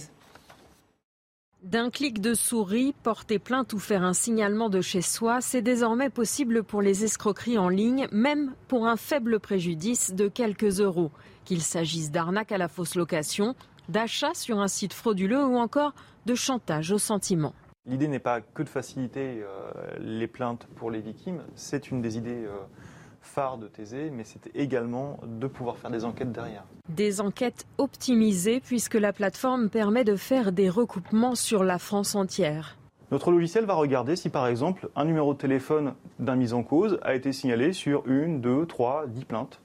Et si c'est le cas, il va nous indiquer qu'effectivement, entre toutes ces déclarations-là, on a un point commun.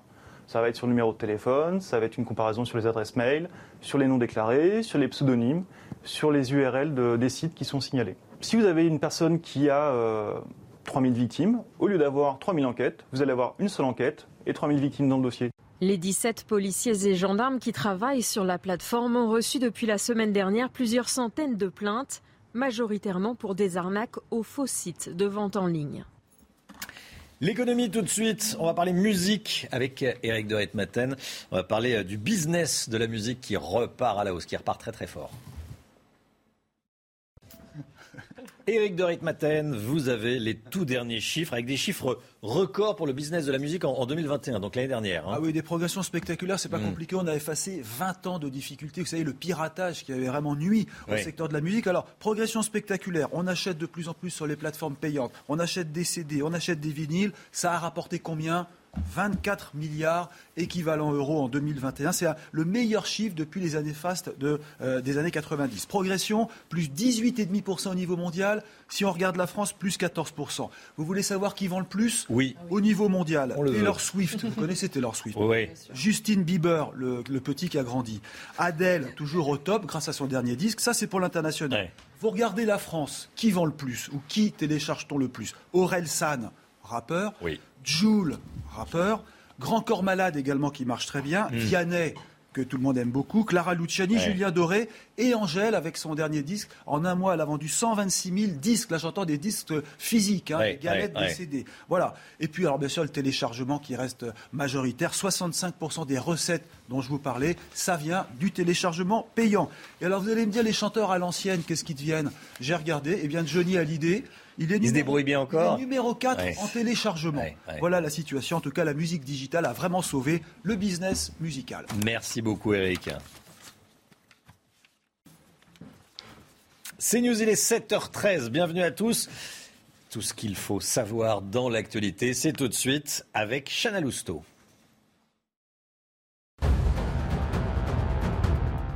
La menace de l'arme nucléaire, Moscou ne l'utilisera en Ukraine qu'en cas de menace existentielle contre la Russie. Ce sont les mots du porte-parole du Kremlin hier soir. Dans le même temps, deux bombes superpuissantes ont frappé la ville de Mariupol où 100 000 civils sont toujours bloqués sur place. Volodymyr Zelensky devant les députés et les sénateurs français. Le président ukrainien poursuit sa tournée des parlements étrangers. Il sera à 15h en visioconférence depuis Kiev devant l'Assemblée nationale. Plus de 180 000 nouveaux cas ont été recensés ces dernières 24 heures, un chiffre en hausse. On en comptait 116 000 la semaine dernière. La moyenne sur 7 jours s'élève aujourd'hui à près de 99 000 cas, soit presque deux fois plus qu'il y a deux semaines. Allez, une surprise dans le tennis euh, mondial. La numéro 1 mondiale du tennis annonce qu'elle prend sa retraite euh, à 25 ans. On en parle tout de suite. Quand on parle de la retraite à 65 ans, dans le tennis, c'est la retraite à 25 ans. Enfin, en tout cas, pour euh, Ashley Barty, Chana. Hein. C'est une surprise. C'est la numéro 1 mondiale, Ashley Barty, qui annonce donc prendre sa retraite à 25 ans. Le moment est venu pour moi de m'éloigner, de poursuivre d'autres rêves, a-t-elle dit dans un message vidéo. Je rappelle que l'Australienne a remporté trois titres du Grand Chelem en simple, dont Roland Garros en 2019. Et puis Raphaël Nadal en, arrêt maladie pendant, pendant 4 à 6 semaines. Hein. Mais oui, freiné par une blessure il va, manquer 4, il va manquer 4 à 6 semaines de compétition en raison d'une fêlure à une côte. Le numéro 3 mondial ne disputera pas le début de saison sur terre battue, sa surface préférée. Rafael Nadal détient depuis janvier le record du nombre de titres du Grand Chelem gagné avec 21 victoires. C'est News, il est 7h15. Bienvenue à tous. Merci d'être avec nous dans un instant. On parle voiture avec Pierre Chasseret. Bonjour Pierre. Bonjour. Délégué général de 40 millions d'automobilistes, vous avez des informations exclusives sur les ZFE. Mais qu'est-ce que c'est que les ZFE? Les zones à faible émission. Voilà, on va en parler eh, en détail dans, dans un instant. Qu'est-ce qu'une zone à faible émission? Vous allez tout nous expliquer. On va parler également des, des vignettes critères. Soyez là si vous avez une voiture. Restez bien avec nous. À tout de suite. Rendez-vous avec Pascal Pro dans l'heure des pros, du lundi au vendredi de 9h à 10h30. C'est News, il est 7h22, une étude que nous vous présentons en exclusivité sur CNews ce matin avec vous, Pierre Chasseret. Bonjour Pierre. Bonjour, euh, vous vouliez nous parler de cette étude. Elle concerne les zones à faible émission. Ça mérite qu'on euh, reprécise ce que c'est qu'une zone à faible émission. Oui, alors si vous ne savez pas ce que c'est une zone à faible émission, rassurez-vous, pas de panique, puisque seuls 37%, un tiers des Français savent ce que c'est. Voilà ce que révèle cette étude de l'association Éco-Entretien. Mmh. Alors on revient quand même sur la définition très rapidement quand même, parce que c'est important. Ça va concerner toutes les agglomérations de plus de 150 000 habitants, 45 agglomérations en France, dans lesquelles les vignettes critères 3, 4, 5 n'auront plus le droit de rouler euh, à, à, peu près. Hein, c'est ouais. ça? Les plus polluantes. Euh, quelles vignettes critères seront concernés alors? Les 3, 4, 5 euh, n'ont pas le droit, 1 et 2 auront le droit. Et la voiture électrique, c'est zéro ou c'est. Euh, c'est une vignette spéciale, à part. ouais, ouais. Maintenant, les vignettes critères 2 à Paris, Mm. c'est une exception, puisque chaque, chaque agglomération pourra faire un peu sa propre tambouille et aller au-delà des obligations du gouvernement de mettre en place ces zones à faible émission à partir du 31 décembre 2024, c'est-à-dire demain. Alors, moi, ce qui m'a choqué dans cette étude, c'est que 29% seulement d'entre nous savent précisément quelle est la vignette critère de leur véhicule? C'est-à-dire qu'il y a une vraie carence en communication. Alors, on va laisser un petit peu. Bah, c'est pas bien compliqué, il suffit de regarder le pare-brise, non? Eh ben oui, mais il faut avoir sa vignette. Pas avoir fait euh, 10 ans d'études pour aller. Non, c'est pas si simple que ça. Non, Bon, parce bon, que la vignette, il faut la commander. Alors pour Ouais. ceux qui sont dans une ville qui a déjà mis en place cette classification, ils ont commandé par obligation cette vignette gratuite qui, qui coûte quand même quelques euros. Hmm. Ah oui, oui. Mais si vous venez de province, eh bien là, dans ces cas-là, vous pas- n'êtes pas encore équipé. Ah oui, c'est ça. C'est peut-être ce qui explique d'ailleurs l'adhésion des Français. On a plus de 50% des Français qui sont favorables à cette mesure. Bah, évidemment, puisqu'ils ne connaissent pas, ils ne savent pas encore que leur véhicule probablement n'a pas le droit de rouler. Ah oui, c'est moi qui suis pas très malin. Effectivement, si on l'a pas commandé, sa vignette, je pensais à ceux qui l'avaient commandé, bien sûr. Euh, combien ça représente de voitures à renouveler pour nous tous? 15 millions de voitures. Donc on va être très clair. Impossible, d'autant Oui. plus que l'étude de l'association Éco-Entretien nous apprend que seuls 14% d'entre nous ont la capacité d'acheter aujourd'hui un véhicule supérieur à 20 000 euros.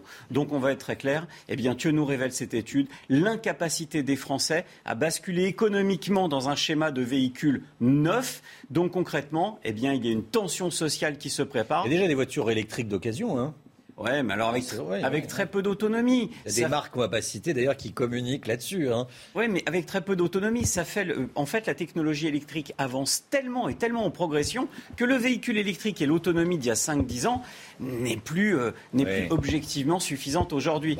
Ces zones à faible émission, c'est un vrai point de programme et c'est ce qui fait que les candidats à la présidentielle, les uns après les autres, sont en train de s'opposer à ce projet d'Emmanuel Macron. Merci beaucoup, Pierre Chasseret. Vous avez votre critère, vous, euh, votre vignette critère ou ben? Bah, Vous savez quoi?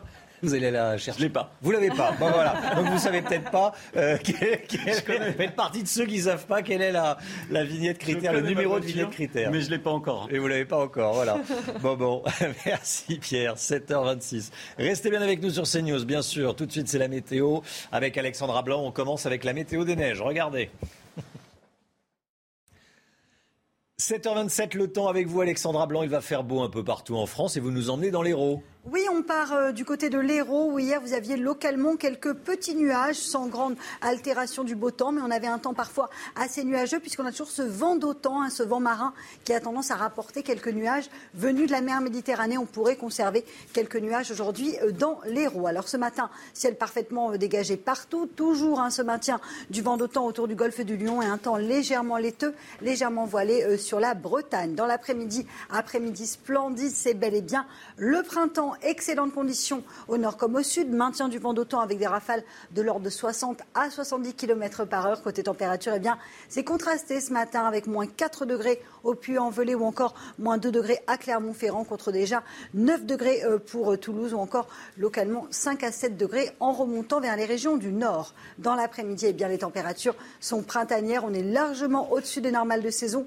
maximale du côté de Paris cet après-midi avec 20 degrés. Vous aurez 18 degrés pour le Pays Basque, encore du côté de Marseille et en moyenne 17 degrés entre la Bourgogne et le Lyonnais. Suite du programme, excellentes conditions pour la fin de semaine, notamment jeudi, vendredi et samedi. Du grand beau temps, encore une fois, un petit peu de vent autour du golfe du Lion et des températures printanières, notamment sur le nord avec 19 degrés entre jeudi et vendredi. CNews, il est 7h29. Bienvenue à tous. Merci d'être avec nous sur CNews. L'équipe de la matinale est là, évidemment. On est avec Chanel Lousteau, on est avec Vincent Faandège, on est avec le général Clermont et Pierre Chasseret nous accompagne également. À la une ce matin, 180 000 cas de Covid ces dernières 24 heures. L'épidémie reprend de la puissance. On verra si on a levé trop tôt les restrictions sanitaires. Vous entendrez notamment le professeur Jean-Philippe de Rennes. Les, Ukrainiens accusent les Russes d'avoir tiré des bombes super puissantes sur la ville de Mariupol. Qu'est-ce qu'une bombe super puissante Je vous poserai la question, Général Clermont. À tout de suite. Volodymyr Zelensky s'exprimera cet après-midi à 15h devant les députés et sénateurs français. Que va-t-il demander à la France? On verra ça. Et puis Emmanuel Macron se tasse dans notre dernier sondage Opinionway pour CNews. Il perd deux points en une semaine. Déception suite à la présentation de son programme. Mauvais accueil, notamment à gauche, sur la retraite à 65 ans. On verra comment cette baisse s'explique. L'épidémie de Covid qui repart en France, le nombre de contaminations continue d'augmenter. On va regarder les tout derniers chiffres ensemble. Plus de 180 000 nouveaux cas recensés ces dernières 24 heures. À l'hôpital, plus de 20 700 patients sont hospitalisés, 1604 en réanimation, 130 décès ont été recensés. Il y a une courbe également qui est très explicite, Chana. Hein. Oui, celle de l'évolution du nombre de cas quotidiens en moyenne sur 7 jours. Regardez, cette semaine, près de 99 000 personnes ont été contaminées en moyenne, on en comptait 69 000 mardi dernier et 54 600 il y a deux semaines. Ça a donc presque doublé en deux semaines. Et la question qu'on se pose ce matin, c'est est-ce que les restrictions sanitaires n'ont pas été levées un peu trop tôt en France? C'est en tout cas ce que regrette l'OMS, l'Organisation mondiale de la santé. Hein. qui estime que les mesures anti-Covid ont été levées trop brutalement dans plusieurs pays européens, notamment la France. Toutes les explications avec Vincent Fandège et Michael Dos Santos. Dans cette pharmacie parisienne, c'est à nouveau la ruée vers les tests anti-Covid. On faisait peut-être 10, 15, 20 tests dans la journée. On est passé à 50, 60, 70 tests. Et c'est surtout les positifs qu'on a vu arriver. C'est-à-dire que la semaine dernière, euh, on a eu quand même une personne sur deux positive. On s'aperçoit que les cas positifs ont des symptômes très faibles, un nez qui coule, un mal de gorge. Un rebond épidémique qui semble également se confirmer à l'hôpital. Les admissions et hospitalisations repartent à la hausse il est attendu mathématiquement euh, que euh, les euh, hospitalisations eh bien, s'arrêtent de baisser et peut-être même aillent un tout petit peu à la hausse. Au Royaume-Uni, qui a une quinzaine de jours en avance, ça a été franchement le cas. Selon l'OMS, cette hausse des cas de contamination s'explique par une levée trop brutale des restrictions en Europe. Voilà, je vous pose la question ce matin sur le compte Twitter de CNews. A-t-on retiré le masque trop tôt? Vous dites non à 66%, vous dites oui à 34%. Vous pouvez continuer à voter sur Twitter. La guerre en Ukraine. Deux bombes super puissantes ont frappé Mariupol hier, selon les Ukrainiens. Il s'agit de bombes russes, la grande ville portuaire du sud de l'Ukraine qui est ravagée par les bombardements. Général Clermont avec nous. Mon général, on a besoin de votre expertise. De quoi parle-t-on quand on parle de bombes super puissantes alors il faut quand même savoir que, ben, ça tout le monde l'a compris, que, le, génie, humain en matière d'armement, il est illimité. Donc euh, ça concerne en particulier les armements euh, qui vont produire les effets militaires. En fait, une, bombe, il, y a plusieurs types de bombes, mais en gros, euh, la, puissance va, varier avec la, charge militaire, la, hauteur de la charge militaire, qui peut aller de quelques grammes à plusieurs tonnes, avec la vitesse à laquelle l'armement va arriver sur l'objectif. Et là, les Russes ont des armes hypersoniques qui peuvent arriver avec des vitesses de l'ordre de Mach 10 ou de Mach 20. Donc euh, produire des effets cinétiques très importants, et puis des bombes avec des effets particuliers. On a entendu parler des, fameuses bombes thermobariques, hein, dont, il dont, il existe en Russie un exemplaire qui pèse 7 tonnes. Alors le jour où ils mettront 7 tonnes de bombes thermobariques euh, sur l'Ukraine, ça risque de faire quand même très mal. Enfin, je rappelle que la Russie euh, est le pays qui possède, le seul pays au monde qui possède tous les types d'armements, hein, puisqu'ils ont tous les types de missiles, tous les types de bombes, tous les types de roquettes et, tous les types de, missiles hypersoniques, c'est même les seuls. Donc euh, la puissance de la Russie, c'est d'abord, c'est pas son infanterie, c'est pas ses chars, c'est son artillerie et ses missiles de toutes sortes. Merci, Général Clermont. Restez bien avec nous. À Kiev, le couvre-feu est tout juste levé après 36 heures de, couvre-feu, de confinement. Hein. Et selon les Ukrainiens, hier également, des drones kamikazes russes auraient tué euh, trois personnes. Et puis la menace de l'arme nucléaire, Moscou ne l'utilisera en Ukraine qu'en cas de menace existentielle contre la Russie, si l'existence même de la Russie euh, venait à être euh, mise en, à être menacée en clair, hein, Et ce sont les mots du porte-parole du Kremlin hier soir. Regardez ce qu'il dit exactement. Nous avons une doctrine de sécurité intérieure et s'il s'agit d'une menace existentielle pour notre pays, alors elles peuvent être utilisées en accord avec notre doctrine. Voilà, et puis cet après-midi à 15h, Volodymyr Zelensky s'exprimera devant les députés et les sénateurs euh, français. Il poursuit, le président ukrainien poursuit sa tournée, entre guillemets, en visioconférence des parlements étrangers. Demain, il s'exprimera en visio euh, au sommet de, l'OTAN. Euh, les dirigeants des pays de l'OTAN, du G7 et de l'Union européenne se réuniront demain à Bruxelles. Plus que 18 jours avant le premier tour de la présidentielle, voici les résultats de notre euh, baromètre quotidien Opinionway pour CNews. Alors au premier tour, Emmanuel Macron se tasse, vous allez le voir, il a perdu un point en 24 heures, deux points en une semaine. Le président de la République obtient quand même 28% des intentions de vote. Les autres candidats se stabilisent. Marine Le Pen, 18%, Jean-Luc Mélenchon, 14%, Valérie Pécresse, 12%, Éric Zemmour, 10%, Yannick Jadot, 6%. Vous allez voir les autres candidats. Et puis au second tour, en cas de duel, Emmanuel Macron face à Marine Le Pen, le chef de l'État est donné gagnant avec 56%. C'est un point de moins par rapport à hier, contre 44% pour Marine Le Pen. Voilà, et puis Anne Hidalgo a reçu le soutien de François Hollande, Vincent Fandège. François Hollande, c'est un soutien de poids pour la candidate eh, du, PS qui ne décolle vraiment pas dans les sondages. Hein. Oui, l'ancien président de la République enfile son, gilet de sauvetage avec les brassards pour tenter de sauver euh, Anne Hidalgo du naufrage. Je vote toujours socialiste, je suis loyal, surtout quand c'est difficile, a-t-il déclaré hier face à 4 à 500 personnes lors du meeting de Anne Hidalgo à, Limoges.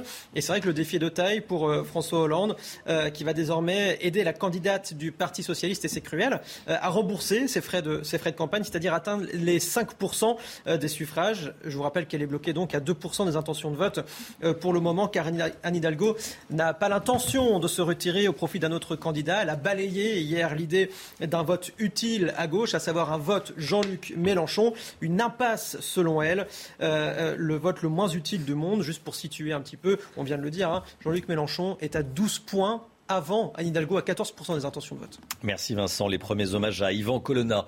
Hier soir, en Corse, des bougies, des drapeaux corses ont été déposés devant la cathédrale d'Ajaccio. Ils étaient plusieurs centaines à se recueillir sur fond d'appel au calme, notamment d'Emmanuel Macron. Je vous propose d'écouter quelques habitants qui étaient sur place.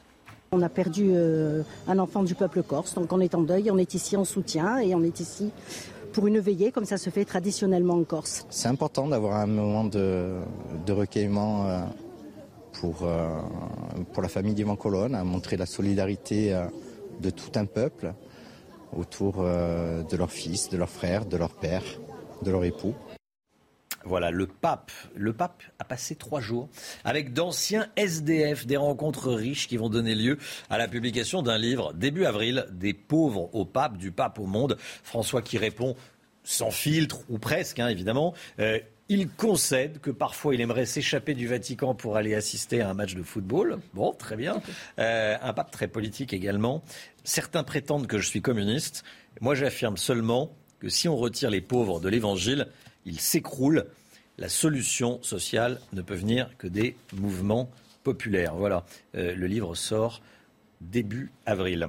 On vous en parlait sur CNews il y a quelques semaines les restaurants, le restaurant, les grands buffets de Narbonne a décidé d'augmenter les salaires des salariés, des serveurs, des cuisiniers, des maîtres d'hôtel. et d'augmenter également, pour financer l'augmentation de salaire, les tarifs. 5 euros de plus pour euh, les clients. Et je voulais qu'on y retourne, voir comment euh, ça se passait. Est-ce que euh, les clients jouaient le jeu? Hein, On voulait y retourner, savoir comment ça avait été accepté. Eh bien, bonne nouvelle, ça se passe bien, Romain, côté client et côté employé. Regardez ce reportage signé Michael Dos Santos et Jean-Luc Thomas. Un ovni dans le milieu de la restauration. Malgré la crise sanitaire et un déficit d'un million d'euros en 2020, le pouvoir d'achat du personnel des grands buffets de Narbonne a augmenté depuis janvier. Une hausse de salaire possible grâce à une prime d'intéressement revisitée basée sur la pénibilité. L'augmentation donc a été euh, en moyenne. Bon, ça peut être de, par exemple de 300 euros pour euh, ceux qui ne font pas euh, de coupure et jusqu'à plus de 500 euros pour ceux qui font coupure. Une augmentation des salaires répercutée sur l'addition, 5 euros de plus sur l'unique menu à volonté, une hausse qui n'effraie pas la clientèle. Je pense que c'est normal de payer un peu plus ces gens-là qui ont des horaires un peu spéciaux déjà, qui ont des, contraintes qui ne sont pas les mêmes que des salariés classiques. Quoi. Je les donne avec plaisir. Une mesure qui a rencontré un franc succès. Les réservations ont augmenté de 12%. Le nombre de CV, lui, a explosé. Reçu 590 euh, demandes de candidature, ce qui nous a permis immédiatement de recruter. Dans la région, cette hausse ne fait pas que des heureux. Certains concurrents craignent de voir leurs salariés partir pour bénéficier de ces conditions de travail plus attractives. Voilà, ça fonctionne. Les clients sont contents. En tout cas, ils jouent le jeu. Ils payent un petit peu plus cher et les salariés, eux, sont ravis parce que forcément, le chiffre en bas à droite de la fiche de paye est en augmentation. Allez, je voulais qu'on revienne sur cette déclaration de l'OMS, l'Organisation mondiale de la santé, qui alerte certains pays européens, comme la France, ont levé trop brutalement les restrictions sanitaires. Euh, retrait du pass, euh, qu'il soit vaccinal ou, sanitaire, et retrait du, masque. On était à 6h30 avec le professeur Jean-Philippe Deren. Écoutez ce qu'il en dit. À quoi on joue là? On joue à, quelque chose que je trouve absolument invraisemblable. Et en fait, comme vous pouvez voir, c'est exactement la position de l'OMS. Hein. Hmm. On doit protéger les gens. On sait très bien que ceux qui vont mourir, c'est les plus fragiles. Mais on sait aussi une chose, par exemple, qu'on ne savait pas la semaine dernière, c'est que chez les gens qui ont eu le Covid, il y a 40% de plus de diabète de type 2. Et qu'est-ce qu'on va découvrir après? Bon, ce que vous nous dites, c'est que c'est pas anodin. Mais c'est tout le contraire d'anodin. C'est tout le contraire d'anodin. Absolument. Donc vous, vous n'auriez pas levé les restrictions ah ben, sanitaires pas. C'est beaucoup trop tôt. Euh, qu'est-ce qui vous inquiète plus particulièrement dans la situation actuelle, professeur de Rennes? Ben, Ce qui m'inquiète, c'est que euh, je crains que les décisions euh, ne soient pas d'ordre médical. Ah. Voilà. Hein en clair, que ce soit des décisions politiques qu'on lève pour faire plaisir aux gens avant les élections. Bah exactement, les gens ont assez. Mais attendez, moi j'ai 80 ans, hein hmm. je suis euh, célibataire parce que ma femme est morte. Ça fait deux ans que je ne vois quasiment personne, ça fait quatre mois que je ne vois strictement personne. Hmm. Et vous croyez que pour moi c'est agréable? C'est tout sauf agréable, c'est épouvantable. Et les, les gens en ont assez, je comprends très bien.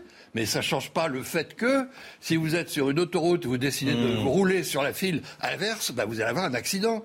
On est d'accord. Euh, le BA2, actuellement, c'est le BA2 qui est majoritaire. Euh, il semble être moins dangereux. Donc, qu'est-ce qu'on en sait? Il est très contagieux? Moi, je ne sais pas ce qu'on appelle dangereux, pas dangereux. Parce que, vous voyez, on a 14 millions de cas pas dangereux, 17 000 morts. C'est rien, 17 000 morts.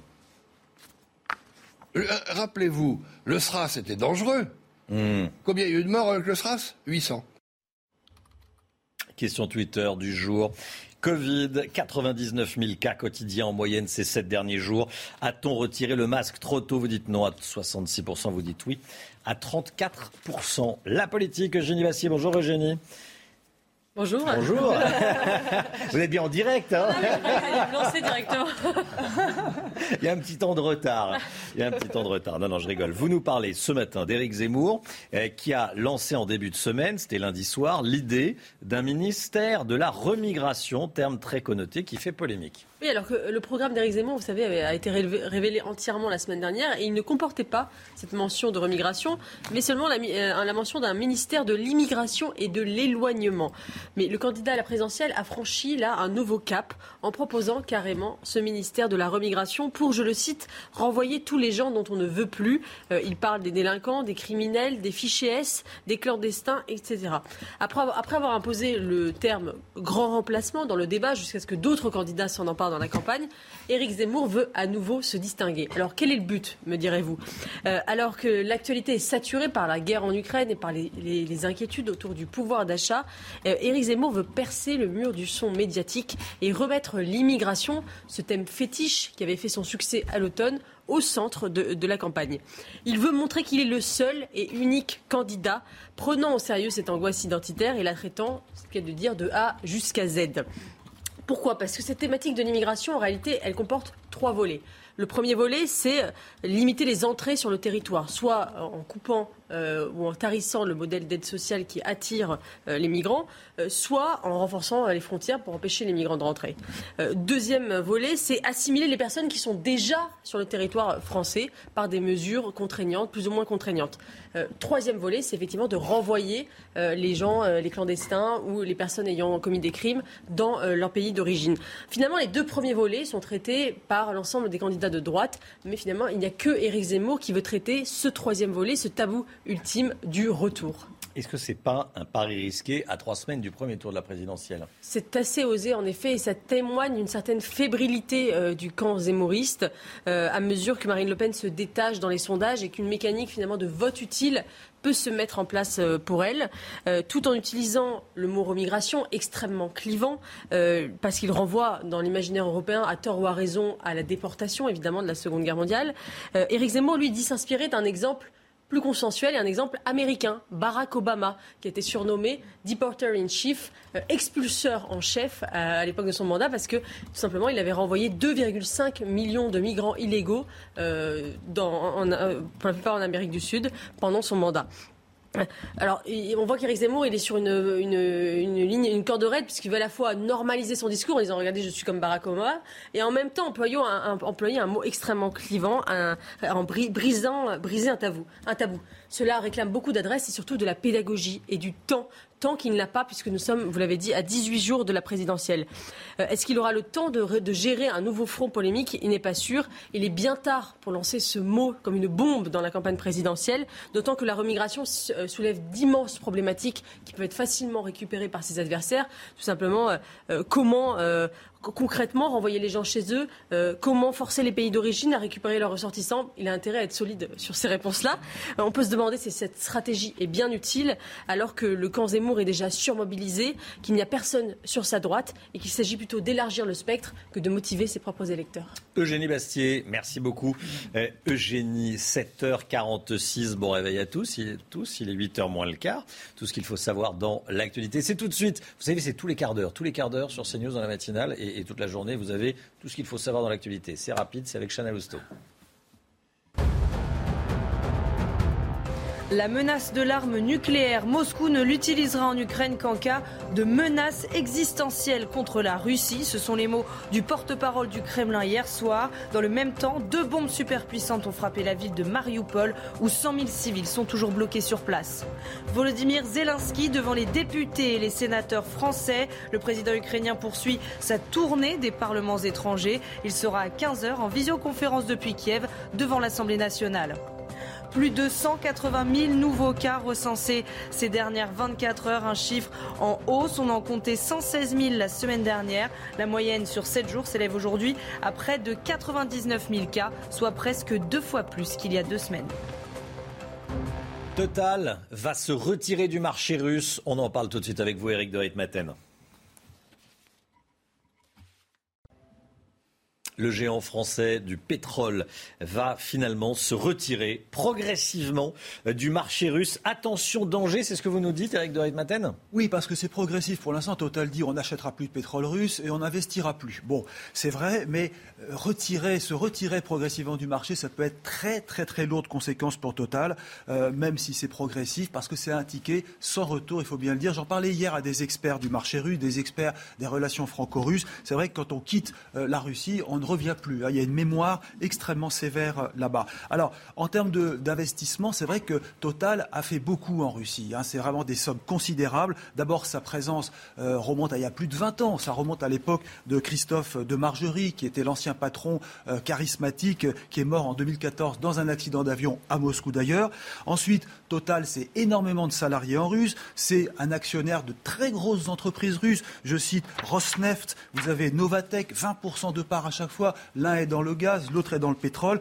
Des investissements depuis 20 ans, euh, plus de 20 milliards d'euros déjà déployés. Et puis surtout, euh, des projets en cours qui devaient voir le jour en 2023, notamment euh, pour le gaz naturel.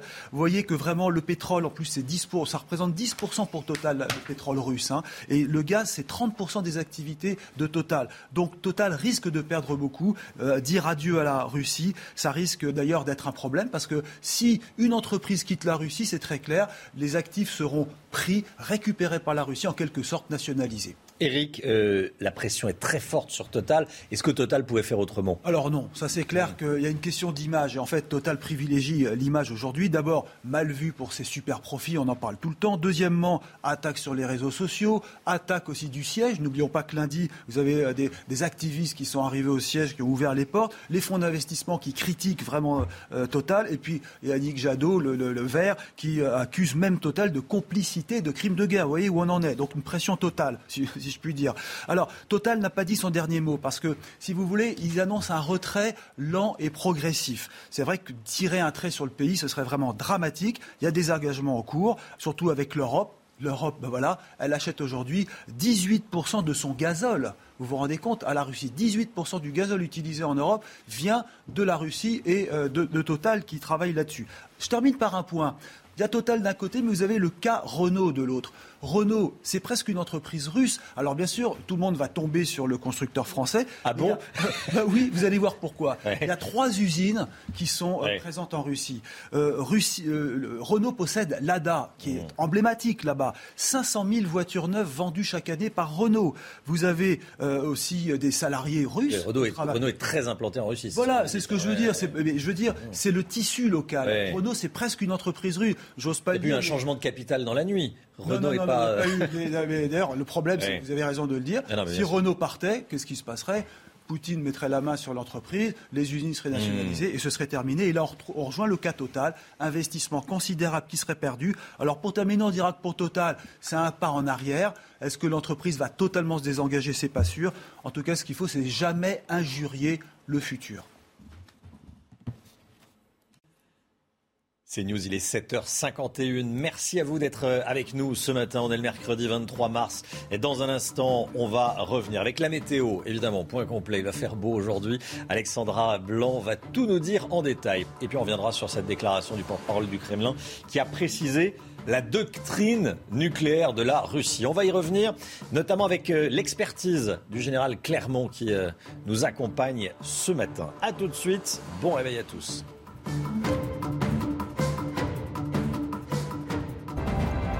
Rendez-vous avec Sonia Mabrouk dans Midi News du lundi au jeudi de midi à 14h.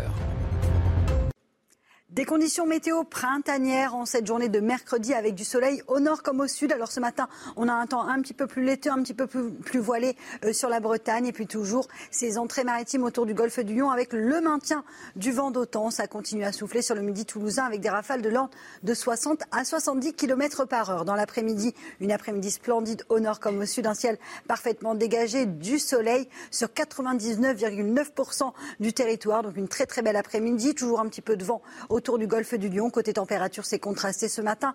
Moins 4 degrés en moyenne euh, pour le Puy-en-Velay ou encore moins 2 degrés euh, pour Clermont-Ferrand contre déjà 9 degrés à Toulouse. Et dans l'après-midi, eh bien, les températures s'envolent. 20 degrés, ce sera la maximale pour le bassin parisien. 18 degrés en moyenne pour le Pays Basque. 17 degrés entre le Lyonnais et la Bourgogne. Et pour la suite du programme, les nouvelles euh, continuent, en tout cas de très bonnes nouvelles, avec d'excellentes conditions jeudi, vendredi et samedi, avec d'ailleurs un petit pic de douceur attendu euh, pour la fin de semaine avec en prime d'excellentes conditions. C'est vraiment le printemps cette semaine au nord comme au sud. C'est News, il est 7h59. Bienvenue à tous. Merci d'être avec nous. À la une ce matin, la Russie qui n'utilisera l'arme nucléaire qu'en cas de menace existentielle contre la Russie. C'est le porte-parole du Kremlin qui l'a dit ces dernières heures. Qu'est-ce qu'une menace existentielle? Je vous poserai la question. Général Clermont, à tout de suite. Volodymyr Zelensky s'exprimera cet après-midi à 15h devant les députés et sénateurs français. Que va-t-il demander à la France? On va voir ça dans le journal. Et puis 180 000 cas de Covid ces dernières 24 heures. L'épidémie reprend de la puissance. On verra ensemble tous les derniers chiffres. La menace de l'arme nucléaire, Moscou ne l'utilisera en Ukraine qu'en cas de menace existentielle contre la Russie. Ce sont les mots du porte-parole du Kremlin hier soir. Écoutez ce qu'il a dit exactement. Il répondait à une journaliste de CNN.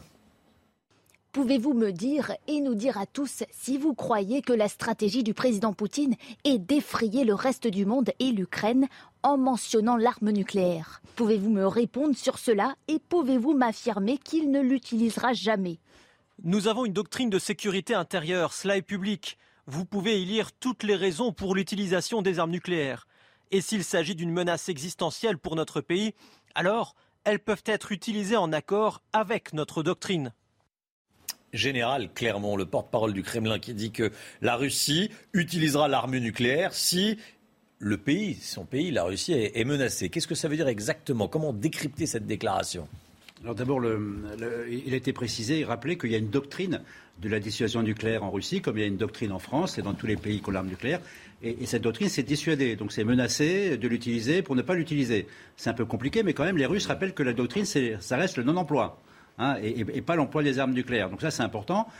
Depuis le début de la guerre, un dialogue stratégique nucléaire s'est installé entre la Russie et, les puissances nucléaires euh, occidentales.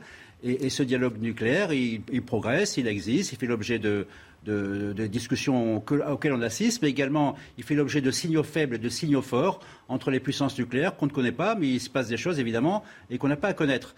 Moi, j'aimerais terminer en disant une chose importante pour que les Français doivent bien comprendre c'est que la dissuasion nucléaire de la France, elle existe depuis 1964. Ça fait 58 ans qu'elle nous protège et il n'y a pas de raison qu'elle, ne continue pas à nous protéger. Donc elle va protéger les Français puisque nous ne sommes pas dans cette guerre. Par contre, évidemment, elle ne, elle ne, protégera pas les Ukrainiens qui ne bénéficient pas ni du parapluie nucléaire américain, ni français, ni britannique. Merci mon général. Général Clermont, deux bombes super puissantes ont frappé Mariupol ces dernières heures. C'était hier, selon les Ukrainiens. Il s'agit de bombes russes. La grande ville portuaire du sud de l'Ukraine est ravagée par les bombardements. Si 7000 habitants ont été évacués hier, 100 000 seraient toujours coincés euh, sur place. Et puis à Kiev, le couvre-feu est tout juste levé, Chana. Hein. Oui, il est levé depuis 6 heures ce matin, après 36 heures de confinement. Et puis selon les Ukrainiens, toujours hier, des drones kamikazes russes auraient tué trois personnes. Volodymyr Zelensky devant les députés et les sénateurs français. Ça sera à 15h. Aujourd'hui, le président ukrainien qui euh, poursuit sa tournée, entre guillemets, des parlements étrangers. 15h en visioconférence, bien sûr. Les premiers hommages à Ivan Colonna hier soir en Corse, des bougies, des drapeaux corses déposés devant la, cathédrale d'Ajaccio. Justement, on retrouve tout de suite nos envoyés spéciaux sur place. Régine Delfour, Sacha Robin. Régine, vous êtes juste devant la, cathédrale où se sont réunis plusieurs centaines d'habitants hier soir. Hein c'est cela, euh, Romain. Et regardez euh, sur ces marches toutes ces bougies euh, qui sont installées depuis hier. Et puis aussi, depuis ce matin, on a vu des personnes venir déposer des bougies, en rallumer, prendre des photos. Alors hier, la place était noire de monde. Elle était vraiment remplie. Il y avait plusieurs centaines de, de personnes. Alors des femmes, des hommes. Ils sont venus en famille, donc se recueillir. La famille d'Ivan Colonna a demandé de respecter ce moment de deuil. Il faut savoir qu'en Corse, la mort et le deuil sont un moment très important euh, qui est très très très respecté. Donc euh, aujourd'hui aussi, c'est encore le moment de recueillement. Il y avait un portrait d'Ivan Colonna juste au-dessus des marches.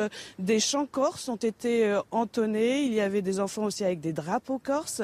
Et à l'issue de, de, cette veillée, une messe était célébrée dans la cathédrale et toutes les personnes qui étaient réunies qui pouvaient y assister, Romain. Merci beaucoup. Régine Delfour en direct d'Ajaccio. Notez qu'hier, le parquet national antiterroriste a requis une requalification de la mise en examen de l'agresseur d'Ivan Colonna dans la prison. Hein. C'est un islamiste qui a tué Ivan Colonna. Euh, la requalification en assassinat en relation avec une entreprise terroriste. Voilà Yvan Colonna qui a été assassiné par cet islamiste pendant 8 minutes sans que euh, personne n'intervienne dans la, dans la prison. Il y a évidemment une enquête pour savoir précisément comment on en est arrivé là.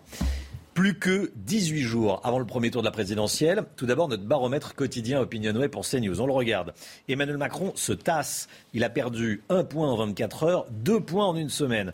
Le président de la République qui obtient tout de même 28% des intentions de vote, largement devant Marine Le Pen, 18%, Jean-Luc Mélenchon, 14%, Valérie Pécresse, 12%, 10% pour Éric Zemmour, 6% pour Yannick Jadot. Je vous laisse découvrir la suite.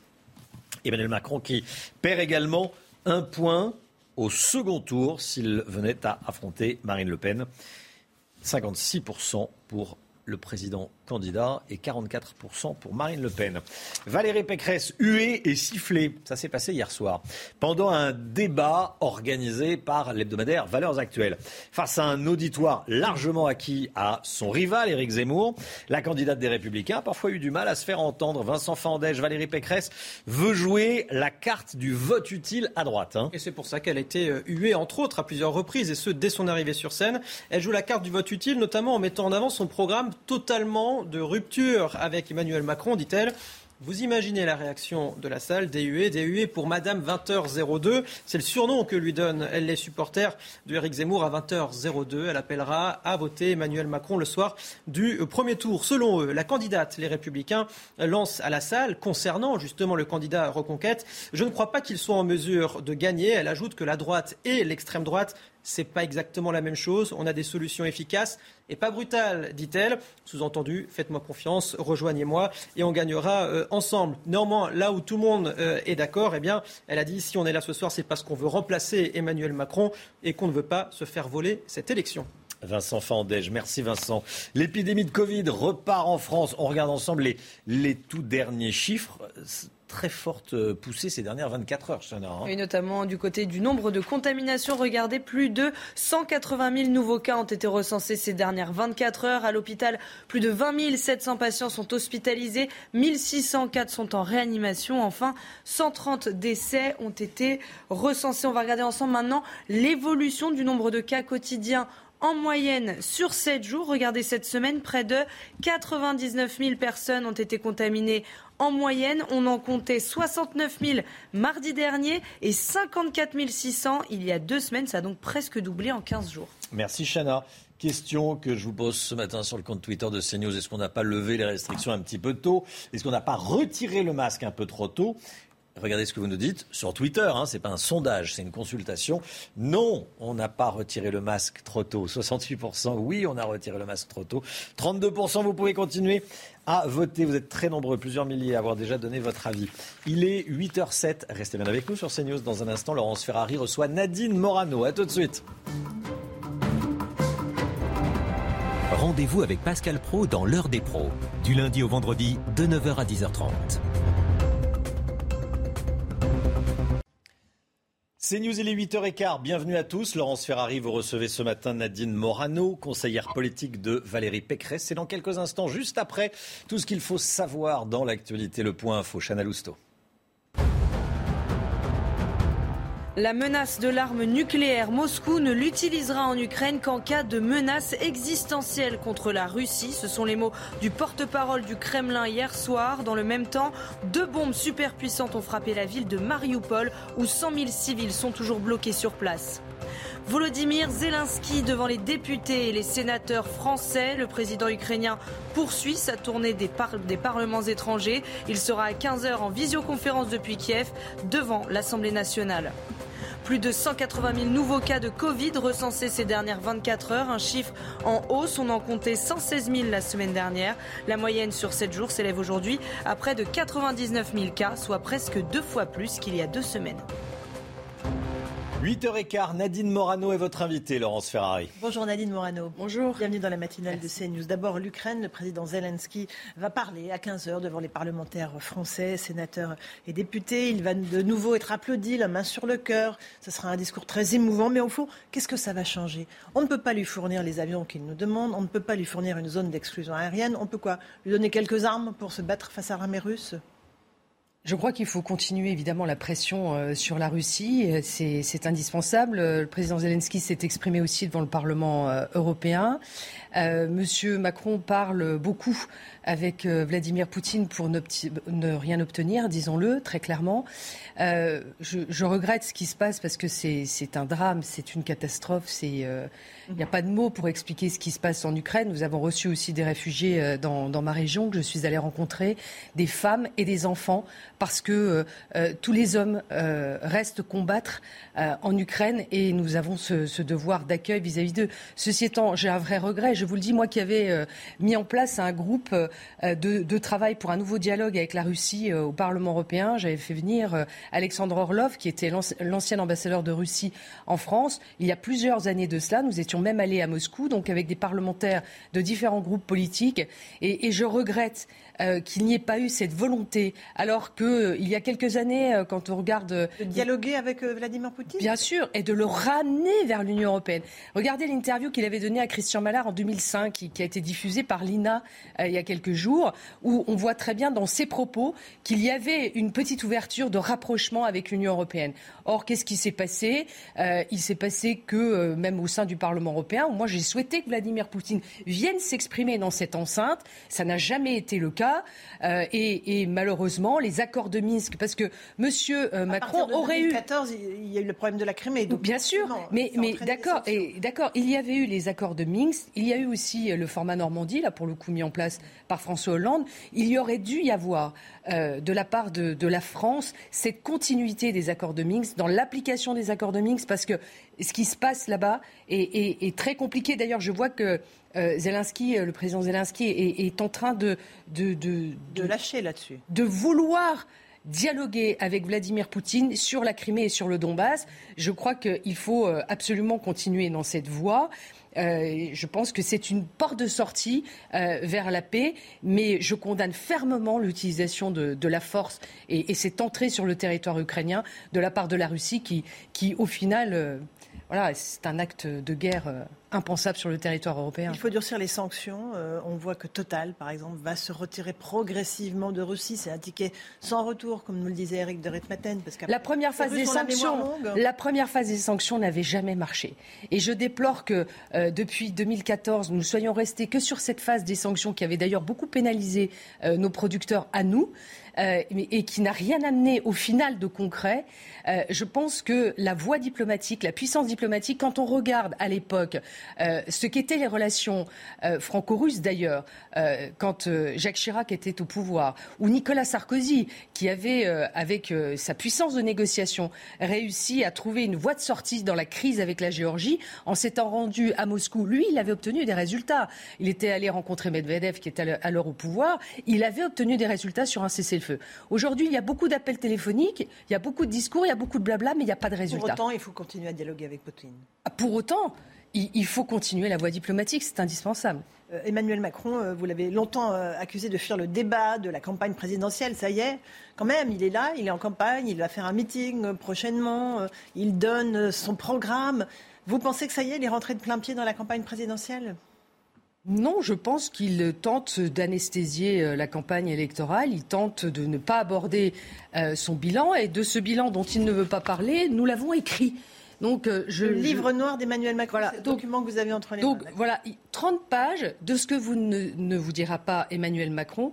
30 pages de la situation de la France aujourd'hui et la réalité de ce constat fait que euh, il faut absolument dès le premier tour voter pour Valérie Pécresse pour avoir ce débat utile entre Emmanuel Macron et une personnalité qui peut vraiment battre Emmanuel Macron.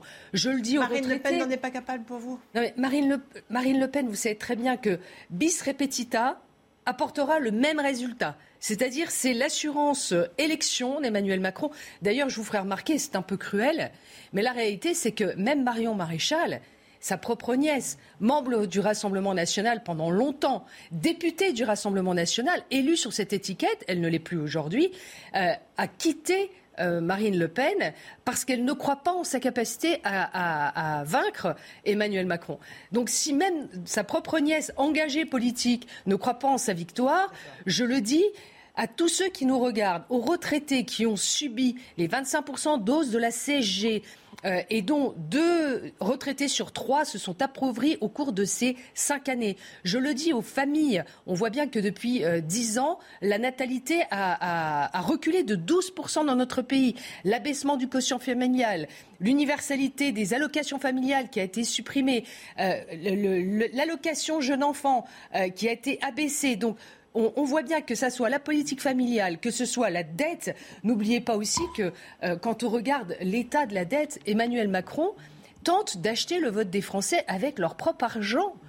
Euh, et, ça, il faut absolument que les gens se, rendent compte de l'état de la dette alimentaire. Il a proposé un chèque alimentaire pour aider les ménages les plus modestes, les classes moyennes pour pouvoir, encore une fois, faire face à la hausse des prix, notamment de l'alimentation. Il n'y a pas que les Vous savez que la, dette d'aujourd'hui, c'est les impôts de demain et, dire qu'on veut prendre euh, conscience de, l'avenir de nos enfants en endettant massivement notre pays, qui, je le rappelle, est descendu à la septième puissance mondiale aujourd'hui. Quand vous regardez la dette euh, par euh, habitant en produit intérieur brut. Euh, avant, on était, il y a 10 ans, en équivalent avec l'Allemagne, on a 45 points d'écart. Donc, rien que sur l'Europe, nous avons des résultats catastrophiques par rapport à nos voisins européens. Je, le dis, Emmanuel Macron, vous, avez vu sa communication. Hein c'est super marketing, photo noir et blanc, mise en scène permanente. C'est la Netflixation euh, de, de la campagne électorale. C'est un président Netflix, en fait, euh, par épisode euh, monté, très bien monté, épisode 1, épisode 2. Non, mais, un président au pouvoir aussi. Qui, non, mais c'est pas ça, c'est la communication marketing. Plus le produit est mauvais, plus il faut l'emballer. Et la réalité, c'est que cette présidence, elle a été désastreuse pour notre pays et que entre les, les augmentations, les taxes sur les carburant, entre les retraités qui ont été taxés, euh, entre les familles qui, ont, qui, elles aussi, ont beaucoup payé euh, de, ce quinquennat d'Emmanuel Macron. si je vous parle de, sécurité euh, et, d'immigration, 1,3 million de titres de séjour délivrés en 5 ans, c'est une catastrophe, c'est une submersion migratoire avec Emmanuel Macron. D'ailleurs, c'est même pas sa préoccupation. L'insécurité, mais les Français la voient sur vos écrans en permanence. Est-ce qu'il y a même besoin de ce livre noir pour voir à quel point il y a l'insécurité dans notre pays. hier, vous étiez au débat organisé par Valeurs Actuelles où Valérie Pécresse euh, est montée sur scène. Euh, elle s'est un peu fait chahuter euh, par la salle. Sur ces thèmes-là de l'immigration, est-ce que, encore une fois, Éric Zemmour n'a pas su ancrer ces thèmes dans la campagne ou est-ce qu'au contraire, il faut que la droite et Valérie Pécresse puissent aussi les travailler? Vous savez, ma conviction, malgré le, le respect et l'amitié que je porte à Éric Zemmour, on ne s'improvise pas euh, candidat à l'élection présidentielle, et ça se voit. Euh, d'ailleurs, c'est d'ailleurs pour ça sans doute qu'il baisse dans les sondages. Il a commis euh, beaucoup d'erreurs et des maladresses lorsqu'il a parlé des réfugiés ukrainiens en disant qu'il ne fallait pas les accueillir, qu'ils étaient mieux en Pologne. Moi, je pense que là, c'est, on est clairement dans l'application du droit d'asile. Et évidemment, il faut maintenir toutes les familles qui souhaitent être en Pologne à proximité de leur pays et accueillir évidemment tous ceux qui veulent venir chez nous parce que vous avez beaucoup de, de, ceux qui arrivent qui ont des familles ici. Et moi, les familles que j'ai rencontrées, ces femmes et ces jeunes filles nous disent, moi, je veux, tout de suite, je veux apprendre à parler français. Commencez déjà à apprendre à parler français?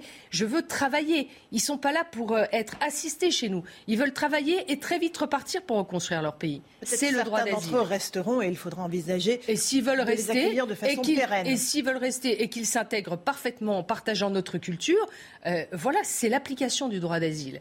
En revanche, lorsqu'il parle d'un ministère de la remigration, euh, c'est d'abord, euh, moi je ne crois pas en, une immigration zéro comme lui. Franchement. donc, il y a d'un côté une France toutes portes ouvertes avec Emmanuel Macron, et de l'autre côté, il y aurait une, France totalement fermée avec Eric Zemmour. Moi, je pense qu'il faut une immigration choisie contrôlée et il faut conditionner nos aides au développement à tous les pays euh, qui ne reprennent pas leurs ressortissants venus illégalement. Il faut fermer les robinets bancaires. Et, il faut fermer aussi non seulement les visas, mais il faut négocier avec ces pays qu'il n'y aura plus d'aide au développement s'il n'y a pas une maîtrise chez eux de leur immigration. C'est ce qu'a tenté de faire euh, Gérald Darmanin, ça n'a pas fonctionné. Non, parce qu'il est allé uniquement dans les pays euh, du, Maghreb.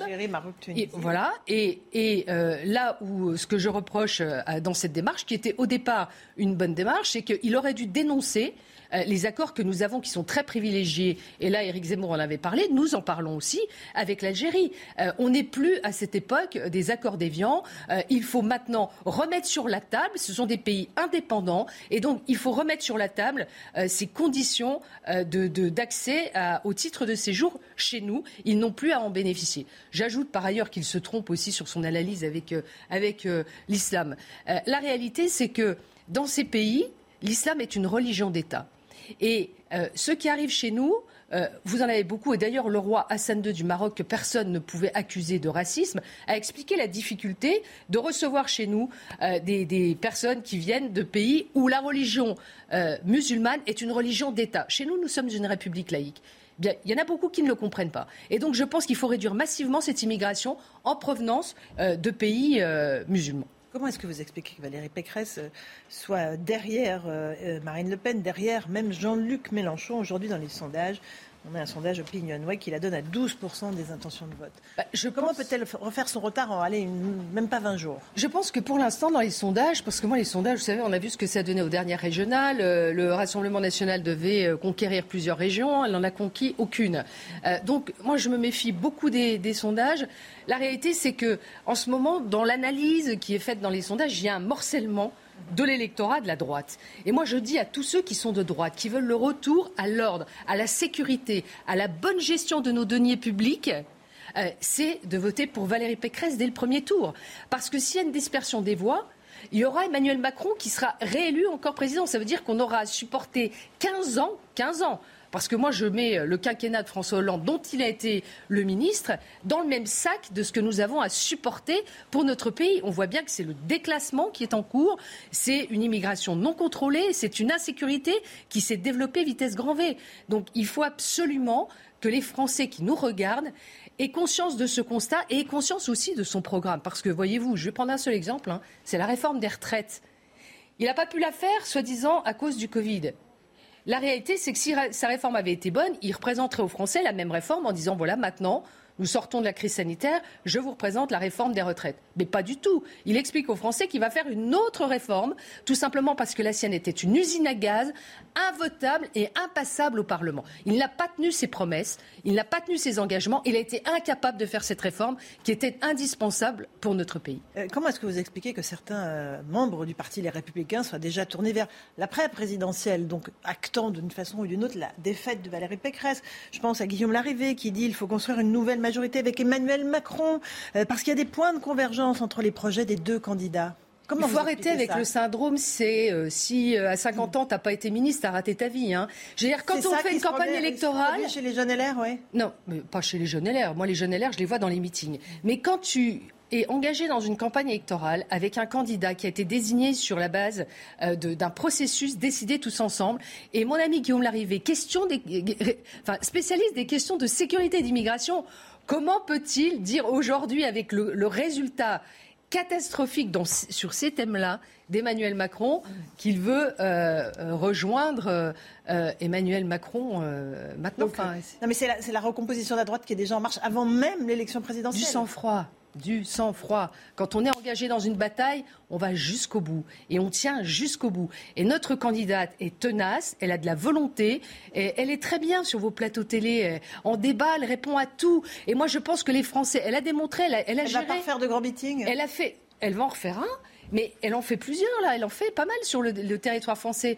Mais, mais, surtout, voilà quelqu'un qui a été élu plusieurs fois parlementaire. Euh, les, euh, enfin, euh, Éric Zemmour, non, jamais. Il, ne détient aucun mandat. Elle a été ministre. Elle est aujourd'hui euh, euh, présidente de l'Île-de-France. Elle a été réélue à cette, euh, à cette présidence de l'Île-de-France. Ça veut dire qu'elle a obtenu la confiance d'une partie des Français.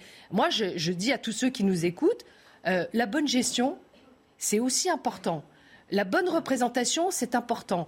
Euh, un bon programme et ramener de l'ordre et de la sécurité, c'est essentiel pour nos compatriotes. Et donc, je le dis aux retraités, aux actifs, à nos jeunes, euh, aux familles, vous avez un bulletin de vote essentiel à mettre dans l'urne, là. Vous ne trompez pas, parce qu'après le premier tour, c'est fini. Hein. Si on recommence le bis repetita, euh, on y repart pour cinq ans. Hein. Nicolas Sarkozy, vous le rencontrez régulièrement. Qu'est-ce qu'il pense de Valérie Pécresse? Pourquoi il ne la soutient pas? Écoutez, pour lui, il a un statut qui est quand même différent. C'est un ancien chef de l'État. Mais moi, je retiens les propos qu'il avait dit sur, vous savez, sur M6, chez votre consoeur Karine Le Marchand, où... il avait témoigné en faveur de Valérie Où il avait chaleureusement témoigné en faveur de Valérie Pécresse avec des, propos très élogieux sur ses qualités politiques. Euh, donc je pense qu'il faut retenir cela. Euh, ça vaut soutien pour vous Je pense que c'était il y a quelques semaines. Ça donnerait un petit coup de pouce quand même, non je, pense que c'est un soutien sur ce qu'il pense de ses qualités politiques. Après, euh, à nous, membres des Républicains, à nous les parlementaires, courageux, fiables, aller à la bataille. Merci beaucoup Nadine Morano d'être venue ce matin dans la matinale de CNews. À vous Romain pour la suite. C'est News, il est 8h31. Merci à vous, Laurence Ferrari, à votre invité Nadine Morano. Merci d'être avec nous.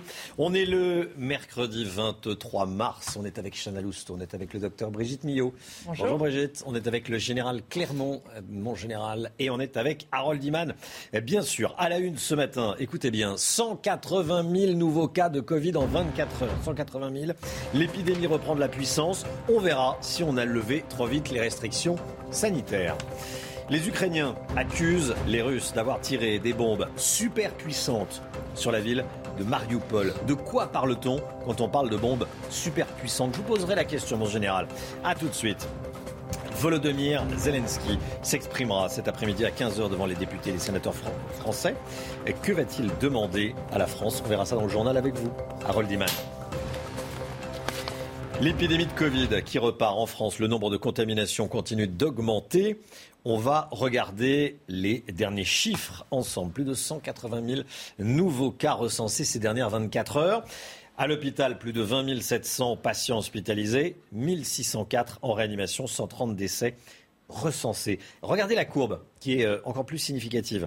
Le nombre de cas quotidiens moyens augmente, augmente, augmente. 69 000 le 18 mars, on est le 22, 98 000. C'est lissé sur 7 jours. Hein. C'est le nombre de cas chaque jour lissé en moyenne euh, hebdomadaire. Voilà ce que l'on euh, peut dire. Face à ce rebond, on se pose cette question. Est-ce que les restrictions n'ont pas été levées un petit peu trop tôt en France, Chana hein? Mais C'est en tout cas ce que regrette l'Organisation mondiale de la santé qui estime que les mesures anti-Covid ont été levées trop brutalement dans plusieurs pays européens, notamment la France. Toutes les explications avec Vincent Fandège et Michael Dos Santos. Dans cette pharmacie parisienne, c'est à nouveau la ruée vers les tests anti-Covid. On faisait peut-être 10, 15, 20 tests dans la journée. On est passé à 50, 60, 70 tests. Et c'est surtout les positifs qu'on a vu arriver. C'est-à-dire que la semaine dernière, euh, on a eu quand même une personne sur deux positive. On s'aperçoit que les cas positifs ont des symptômes très faibles, un nez qui coule, un mal de gorge. Un rebond épidémique qui semble également se confirmer à l'hôpital. Les admissions et hospitalisations repartent à la hausse. Il est attendu mathématiquement que euh, les euh, hospitalisations eh s'arrêtent de baisser et peut-être même aillent un tout petit peu à la hausse. Au Royaume-Uni, qui a une quinzaine de jours en avance, ça a été franchement le cas. Selon l'OMS, cette hausse des cas de contamination s'explique par une levée trop brutale des restrictions en Europe. Voilà, je vous pose la question ce matin sur le compte Twitter de CNews. 99 000 cas quotidiens en moyenne ces sept derniers jours. Est-ce qu'on n'a pas retiré le masque un petit peu trop tôt? Non, vous êtes de plus en plus nombreux à dire non, non, non, on n'a pas du tout retiré le masque trop tôt, tout va bien. 69%, oui, on a retiré le masque trop tôt, 31%. Vous continuez à aller sur le compte Twitter de CNews pour donner votre avis, c'est important. Deux bombes super puissantes ont frappé Mariupol hier. Selon les Ukrainiens, il s'agit de bombes russes. La grande ville portuaire du sud de l'Ukraine est ravagée par les bombardements. Vous voyez des images derrière moi. Si 7000 habitants ont été évacués hier, 100 000 seraient toujours coincés sur place. Général Clermont, quand on parle de bombes super puissantes, de quoi parle-t-on exactement? Écoutez, j'ai envie de vous répondre comme euh, Michel Chevalet.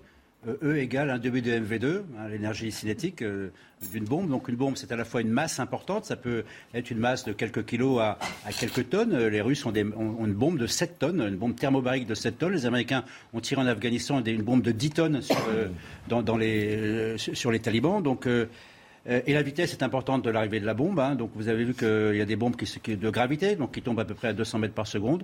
Et puis des missiles qui arrivent avec des vitesses de l'ordre de Mach 10, Mach 15, Mach 20. Ce sont les armes hypersoniques que, possèdent les, Russes.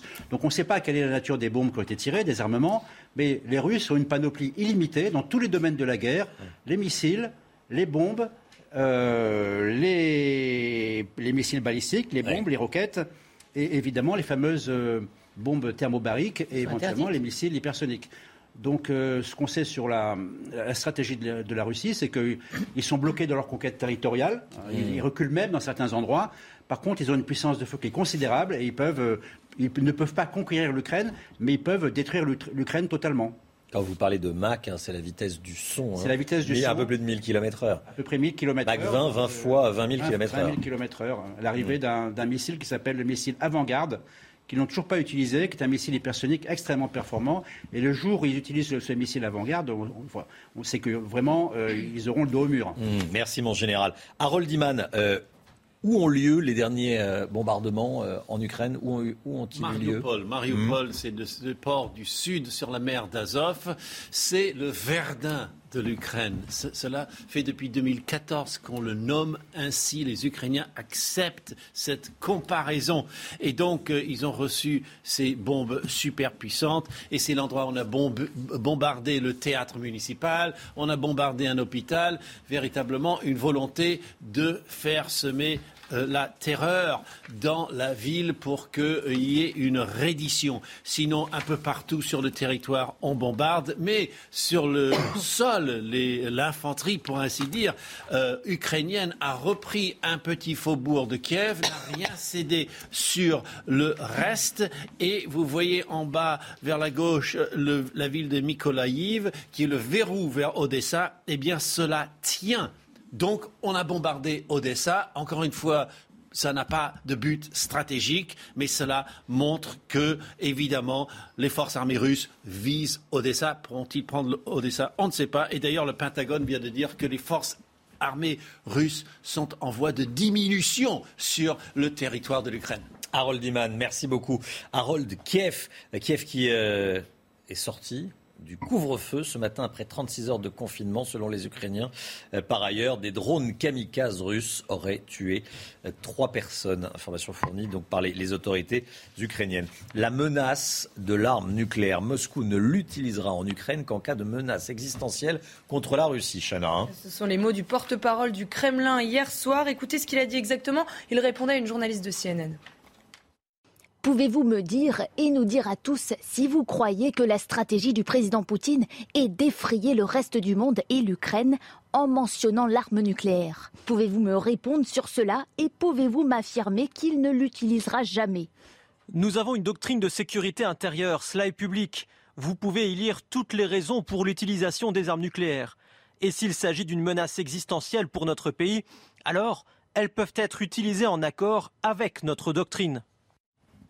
Voilà le porte-parole du Kremlin qui rappelle que euh, si l'existence de la Russie, l'existence même de la Russie est menacée, il pourrait euh, utiliser l'arme nucléaire. Volodymyr Zelensky devant les députés et les sénateurs français. Le président ukrainien va poursuivre sa tournée des parlements étrangers. Il sera à 15h en visioconférence depuis Kiev devant l'Assemblée nationale et le Sénat, devant donc le, Parlement. Les premiers hommages à Ivan Colonna hier soir en Corse, des bougies et des drapeaux corse ont été déposés devant la cathédrale d'Ajaccio, Chana. Hein. Et justement, on retrouve tout de suite nos envoyés spéciaux sur place, Régine Delfour et Sacha Robin. Régine, vous êtes juste devant la cathédrale où se sont réunis plusieurs centaines d'habitants hier soir. Oui, et regardez euh, toutes ces bougies qui sont alignées et allumées euh, sur les marches de la cathédrale. Elles ont donc été euh, déposées hier soir par les habitants d'Ajaccio. Il y avait un portrait qui était en haut des marches, un portrait d'Ivan Colonna. Donc les gens sont venus en famille. Il y avait des enfants qui avaient aussi le drapeau corse. Des chants corses ont été entonnés sur le parvis de la cathédrale. Pour ces Corses, c'était très important puisque vous savez le moment de est très respecté en Corse. C'était important de venir rendre hommage à Ivan Colonna. Je vous propose de les écouter. On a perdu euh, un enfant du peuple corse, donc on est en deuil, on est ici en soutien et on est ici pour une veillée, comme ça se fait traditionnellement en Corse. C'est important d'avoir un moment de, recueillement euh, pour, euh, pour la famille d'Ivan Colonne, à montrer la solidarité euh, de tout un peuple autour de leur fils, de leur frère, de leur père, de leur époux. Voilà des rassemblements dans le calme. Merci beaucoup Régine Delfour avec Sacha Robin pour les images. Plus que 18 jours avant le premier tour de la présidentielle, on regarde ensemble les derniers résultats de notre baromètre quotidien. Opinionway pour CNews. Emmanuel Macron se tasse. Il a perdu un point en 24 heures, deux points en une semaine. Le président de la République qui obtient tout de même 28% des intentions de vote et qui est largement devant Marine Le Pen, 18%, Jean-Luc Mélenchon, 14%, 12% pour Valérie Pécresse, 10% pour Éric Zemmour, 6% pour Yannick Jadot. Je vous laisse regarder la suite. Emmanuel Macron face à Marine Le Pen, le président de la République candidat qui perd un point, 56%. 44% pour Marine Le Pen qui en gagne un.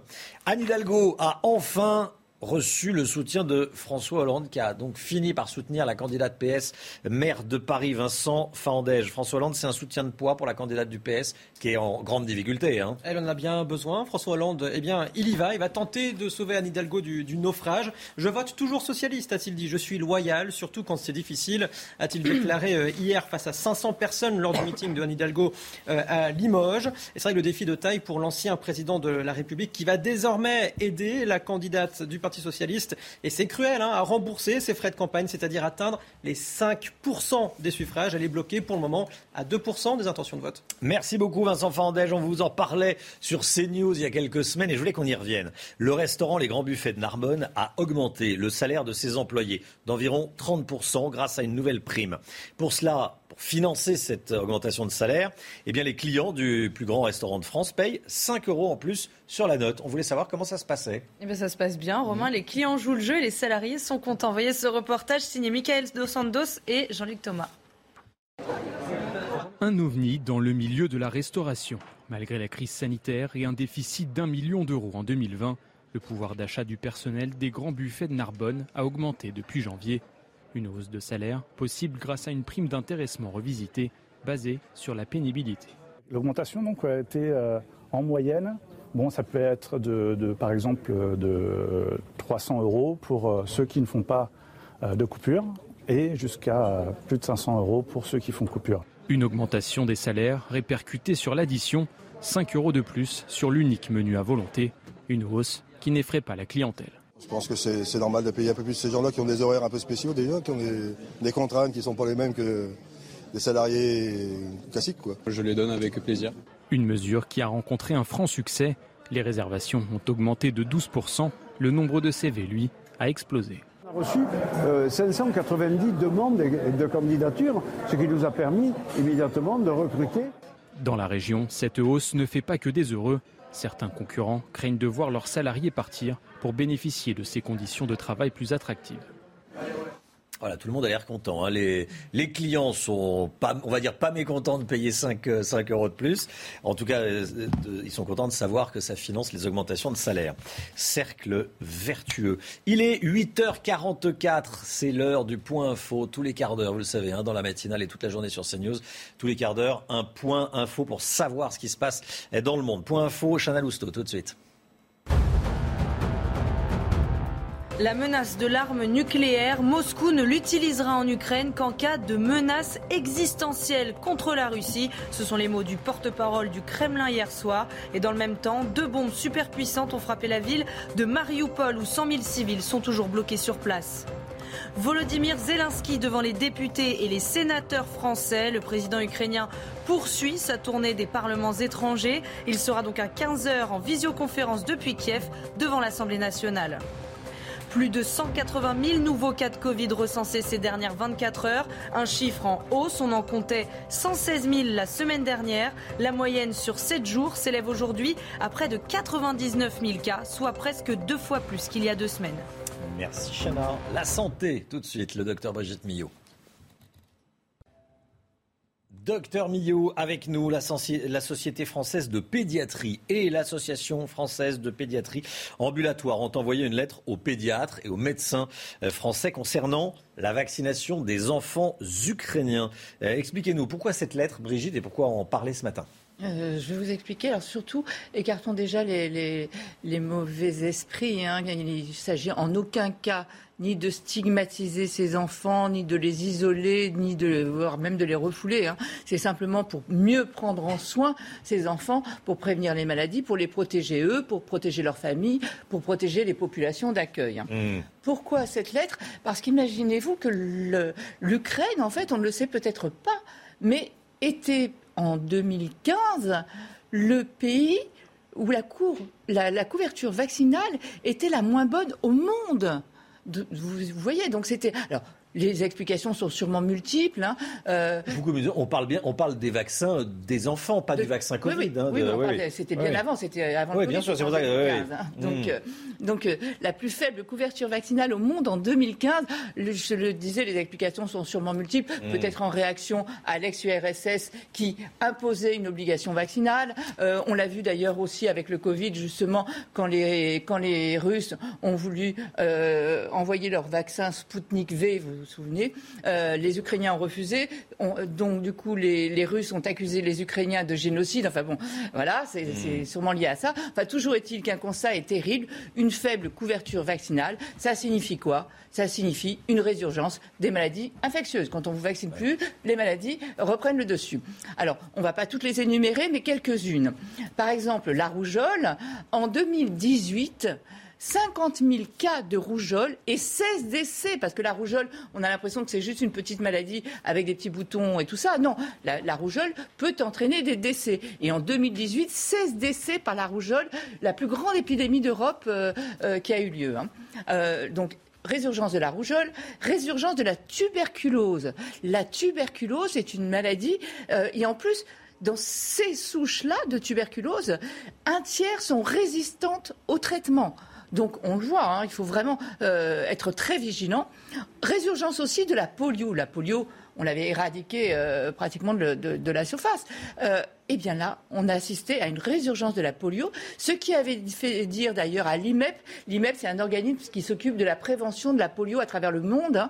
eh bien ils avaient décidé de lancer une campagne vaccinale début février bien entendu, euh, cette campagne vaccinale contre la polio n'a pas pu avoir lieu. Hein. Donc voilà. Donc l'idée est vraiment de sensibiliser les médecins. C'est pour cette raison qu'ils ont envoyé cette lettre à vérifier le statut vaccinal des enfants et à, le, à leur proposer évidemment euh, des vaccins. Alors c'est les, les médecins. Il y aura peut-être une méfiance, non euh Pardon? Il y aura peut-être une méfiance non, ils vont justement. Et, de la, part des, des, enfants, des familles. Ah, justement, l'idée, c'est de trouver hmm. des outils pour, avec euh, déjà la, barrière de la langue. Hein. Donc, arriver justement à. Ils travaillent en ce moment à trouver des outils un peu conviviaux pour expliquer tout ça en toute transparence, ne pas imposer. Voilà, surtout qu'ils ont cette méfiance hein, des vaccins qui est ancrée euh, en eux. Vous avez tout à fait raison. Euh, pareil pour le Covid, j'ai oublié de le dire, mais juste avant que n'éclate la guerre, le 23 février, on était à 34 6% de couverture contre le Covid.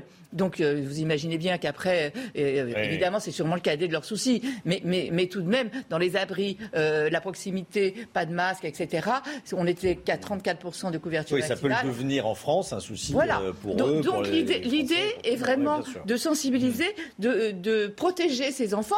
La tuberculose, ben, on va faire des radios des poumons, par exemple, aux enfants de plus de 10 ans, vous voyez, on va faire tout ça en attendant. Alors là, c'est l'Infovac, c'est une, une newsletter qui a été envoyée vous savez, avec le professeur Robert Cohen, le pédiatre, euh, qui a été envoyé. On attend aussi les recommandations du Haut Conseil euh, scientifique qui va nous dire, qui va sûrement suivre ces mêmes recommandations pour informer et sensibiliser tous les médecins à prendre en charge ces enfants.